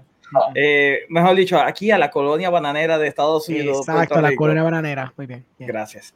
Eh, Miguel Río nos dice, los, abróchense los, cintu- los cinturones porque lo que viene no está fácil con Omniman. Si ustedes piensan que odian Captain Asshole o Douchebag o whatever, deja que vean lo hijo de puta que es Omniman. Pues yo estoy ready, vamos allá. Estoy súper Sí, interesa- interesado con él. Sumamente interesado. Pero fíjate, que digan que se parece a Homelander, no. Porque Homelander es un psicópata dentro en, en su, ¿cómo se dice? En su privacidad. Este cabrón es un hijo de puta eh, afuera. O sea, eh, ni siquiera sus loved ones saben cuán hijo de puta realmente es ese Pues, cabrón. Is that not Ah. worse? Porque Homelander, bajo sus circunstancias, you can almost say que no le queda de otra. But Cabrón, pero aquí man, nadie se lo huele que este cabrón es así. but that's even worse. Pero la, mi teoría es que no es que realmente él es el villano como tal. Okay. Ok, mi teoría es que él viene con un propósito, fine. Y que tiene que. Por eso era bien importante de empezar todo esto cuando su hijo tuviese poderes. Mm, Ok, ok. So, maybe. No, es que no quiero entrar tampoco en tanto spoilers. No, porque no, es que está bien bueno. Like, si tú no sabes nada de Invincible, Mm, just coja a verla. Exacto, claro. de la. está súper cool lo que pasa. Está súper cool. ya. Eh, Juan Mato te dice: se convirtió en mi crush Millie Bobby Brown. Ah, Mm, yo espero que tú estés bastante cerquita a, lo- a la edad de ella. Eh, Miguel Río nos dice, lo de Winslow, escogen a ese actor porque los cómics, they would model the principal literally after the actor. Ok, Ok. pues, también, pero no quiere decir que el actor quiera ser el personaje. Eh, Mary Rondo dice, me ofende de gran manera que no haya mencionado a Sandra O, ya la mencionó mencioné. Orengo. Eh, la voz del nene, pero sí lo dibujaron a él. La voz nene, pero sí lo dibujaron a él. Eh, Miguel nos dice, me acordó como Booster Gold, eh, Sweet, I don't know, eh, Sweet. Eh, también nos dice, there's a special reason for the training. oh, ¿Ve? ok, ¿Ve? Eso es lo que voy. Hay una razón porque él empieza todo cuando el nene eh, se hace Eso adulto. me, per- me imaginaba, ¿verdad? Porque es como que, Ah, like, del punto de comment, inicio sorry. de, el punto de inicio de como de todo, del todo, todo empieza cuando él tiene poderes. So, yeah, I guess I can see that, yeah. Pues Still no, interesting. Pues no podemos entrar entonces en spoiler territory. Vamos a darle break entonces a la gente para que la vea, porque aparentemente porque- parece que no mucha gente la ha visto. No, Yeah. esto fue un show que, bueno, bien- loco, eh, la vi genuinamente porque no tenía nada que ver el sábado. Yo dije, ay, este show como que la gente lo está viendo, dale el break. Y, lo- y yo dije, yo voy a solamente ver el pilot y pichar. Pero cuando vi el pilot, yo dije, ok, ahora tengo que ver lo demás, maldita sea. No, yo literalmente vi eso, vi For All Mankind. Yo cogí todo el viernes para ver todo lo que había salido de ese día. Nice, nice. Excepto Dota, porque literalmente no me interesaba el Dota, pero pues. Mm. Ay, no, John, no sé que no me gusta, I don't know. Pero nada, ya llevamos dos horas y media, entonces vamos a dejarlo ahí. Y, no- y entonces la semana que viene entramos un poquito más de spoilery con Oh, sure. Invincible. Que Y habrá hay otro cuatro episodio episodios. Exacto, habrá cuatro episodios. Eh, Oscar Giovanni, dile a la gente dónde te- cómo te pueden conseguir. Chichando en Facebook, YouTube e Instagram, al igual que en Oh. todas las plataformas de podcast. Lo planificaste bien, te quedó como que ahí. ¿Verdad? Natural y todo, me lo creí. Me lo creí, yo me lo creí que estabas tomando de ese vaso de verdad, yo me lo creí. Le puedo dar un Emmy por el drama. Anyway, yo, Orengo, cuéntame. ¿Dónde la gente te puede conseguir? Me puedes conseguir aquí en The Movie Guy Podcast. Me puedes conseguir este, en Cinema Podcast, que by the way, mañana tenemos episodio nuevo. Vamos a estar hablando de Sound of Metal con un invitado especial que estaba hablando en los comments, solo lo verán mañana. Y also, voy a adelantar, eh, el lunes también voy a tener otro episodio de Cinema Podcast, pero no voy a dar el tema hasta el jueves. Porque quiero, ¿verdad? Tranquilamente hablar mañana de la movie, que sé yo qué. Entonces el jueves voy a dar el tema que va a ser uno a little bit spicy para lo que usualmente yo suelo hablar. So, por eso quiero esperar hasta el jueves para entonces tirar cuál es las dos peliculitas que voy a, voy a estar hablando. Además de eso, eh, me puedo conseguir Cardboard Cave con John, que el sábado también va a estar bien spicy, considerando todo lo que va a salir de, de Wi- Wizards of the Coast. Este, y también me pueden conseguir en 15 Richford cuando dos veces al mes hacen Cine Nerds. El próximo va a ser ah, con este muchacho que se llama José Manuel. He is a martial artist de Puerto Rico. Él hace martial arts films y qué sé yo qué. Él una película que se llama The Witness, que se la hace muchos años en Puerto Rico atrás y qué sé yo. Y él va a estar con nosotros hablando de su nueva película, si no me equivoco. Y de, creo que The Witness también, que es la película que él había hecho en Puerto Rico hace 800 años atrás. Pero pichado todo eso, para que yo no se sienta mal. Google me, picha todo eso. Googleame, Google my name. Olvídate de todos los podcasts que yo te he dicho. Cada vez voy a estar en más podcasts, por lo que estoy viendo. Un día voy a hacer un podcast de mi podcast y va a ser un podcast sobre un podcast. El podcast sobre podcast. Sí, sobre. Voy a estar yo podcast. reviewing mis propios podcasts. Eso va a ser el podcast próximo. Wow. Sí. Eso lo hacen. Eso lo hacen, en serio. Damn it. Lo Ya puedes te robaron la idea, Ok, Orengo. ok, pues espérate, voy a hacer un re- voy a hacer, voy a grabarme review el podcast y después voy a hacer un review en vivo del review del review del podcast. Oh, wow. Inception. Ok, John Ramos, dile a la gente dónde te puede conseguir. Me pueden conseguir en todas las redes sociales como Big Boss 117 PR todos los miércoles y viernes estoy live jugando Magic the Gathering. Al igualmente, este, aquí en The Movie Guy tengo mi propio show igualmente de Up Up Left Right. El mes que viene vamos a estar hablando de Mortal Kombat otra vez. Eh, en, si van en los archivos de The Movie Guy va a ver- van a ver el double feature de yo hablando de las dos películas de Mortal Kombat que salieron en los 90 So, pasen por ahí para después este, hablar de la película de Mortal Kombat que al fin la movieron nuevamente para el 23 de abril. So, yo estoy como que mi gap de hacer el show está bien chiquito. Como que I'm like, oh God. Y igualmente, como mencionó Rengo, pueden pasar por nuestro podcast Cardboard Cave MTG, donde vamos a estar hablando de muchas cosas spicy del set nuevo que se suponía que fuera la colaboración de Harry Potter, pero no pasó debido a situaciones. So, ya, ahí es donde me pueden conseguir. Y bueno, gente, ah, saben que pueden conseguir a Melanie en Geek Dimension y también si quieren sus vasitos pueden pasar por su página de Glittering Alley Shop, donde ¿verdad? le hace su vaso customizado. ¿Qué tú quieres decir, Meli? Ahí tú. Ah, ya, Ichu42 que estuvo con nosotros hoy, Jan, Jan de Ichu42. Si ustedes quieren saber de cómics, pasen por Ichu42 y si no saben nada de cómics, no se preocupe que Jan se encarga Ah, de eso. mismo dos veces. Si quieren saber de cómics, vayan a Ichu42. Y si no saben de cómics, Esa prueba, la ca- única que la sabe soy yo, Dios mío. whatever. Anyway, ya a mí me pueden conseguir a través de todas las redes sociales como at The Movie Guy PR. Recuerden que nuestro podcast está en todas las plataformas de podcast y si nos están viendo en YouTube, danos subscribe y en y follow si están viéndonos en Twitch. Y nada, gente, a todas las personas que estuvieron en el chat, les quiero dar las gracias por comentar con nosotros. Y eso ha sido todo por hoy. Nos veremos en la próxima, mi gente. Sabemos que para el próximo episodio vamos a hacer un autoanálisis de Captain Douchebag, ¿verdad? Sí, yo estoy a borde con eso. ¿Verdad que By the way, Vamos. ¿qué, ¿quién tú crees que va a ganar? ¿Godzilla o con? Yo estoy de que va a ganar con. Godzilla, yo estoy Godzilla full. ¿Tú estás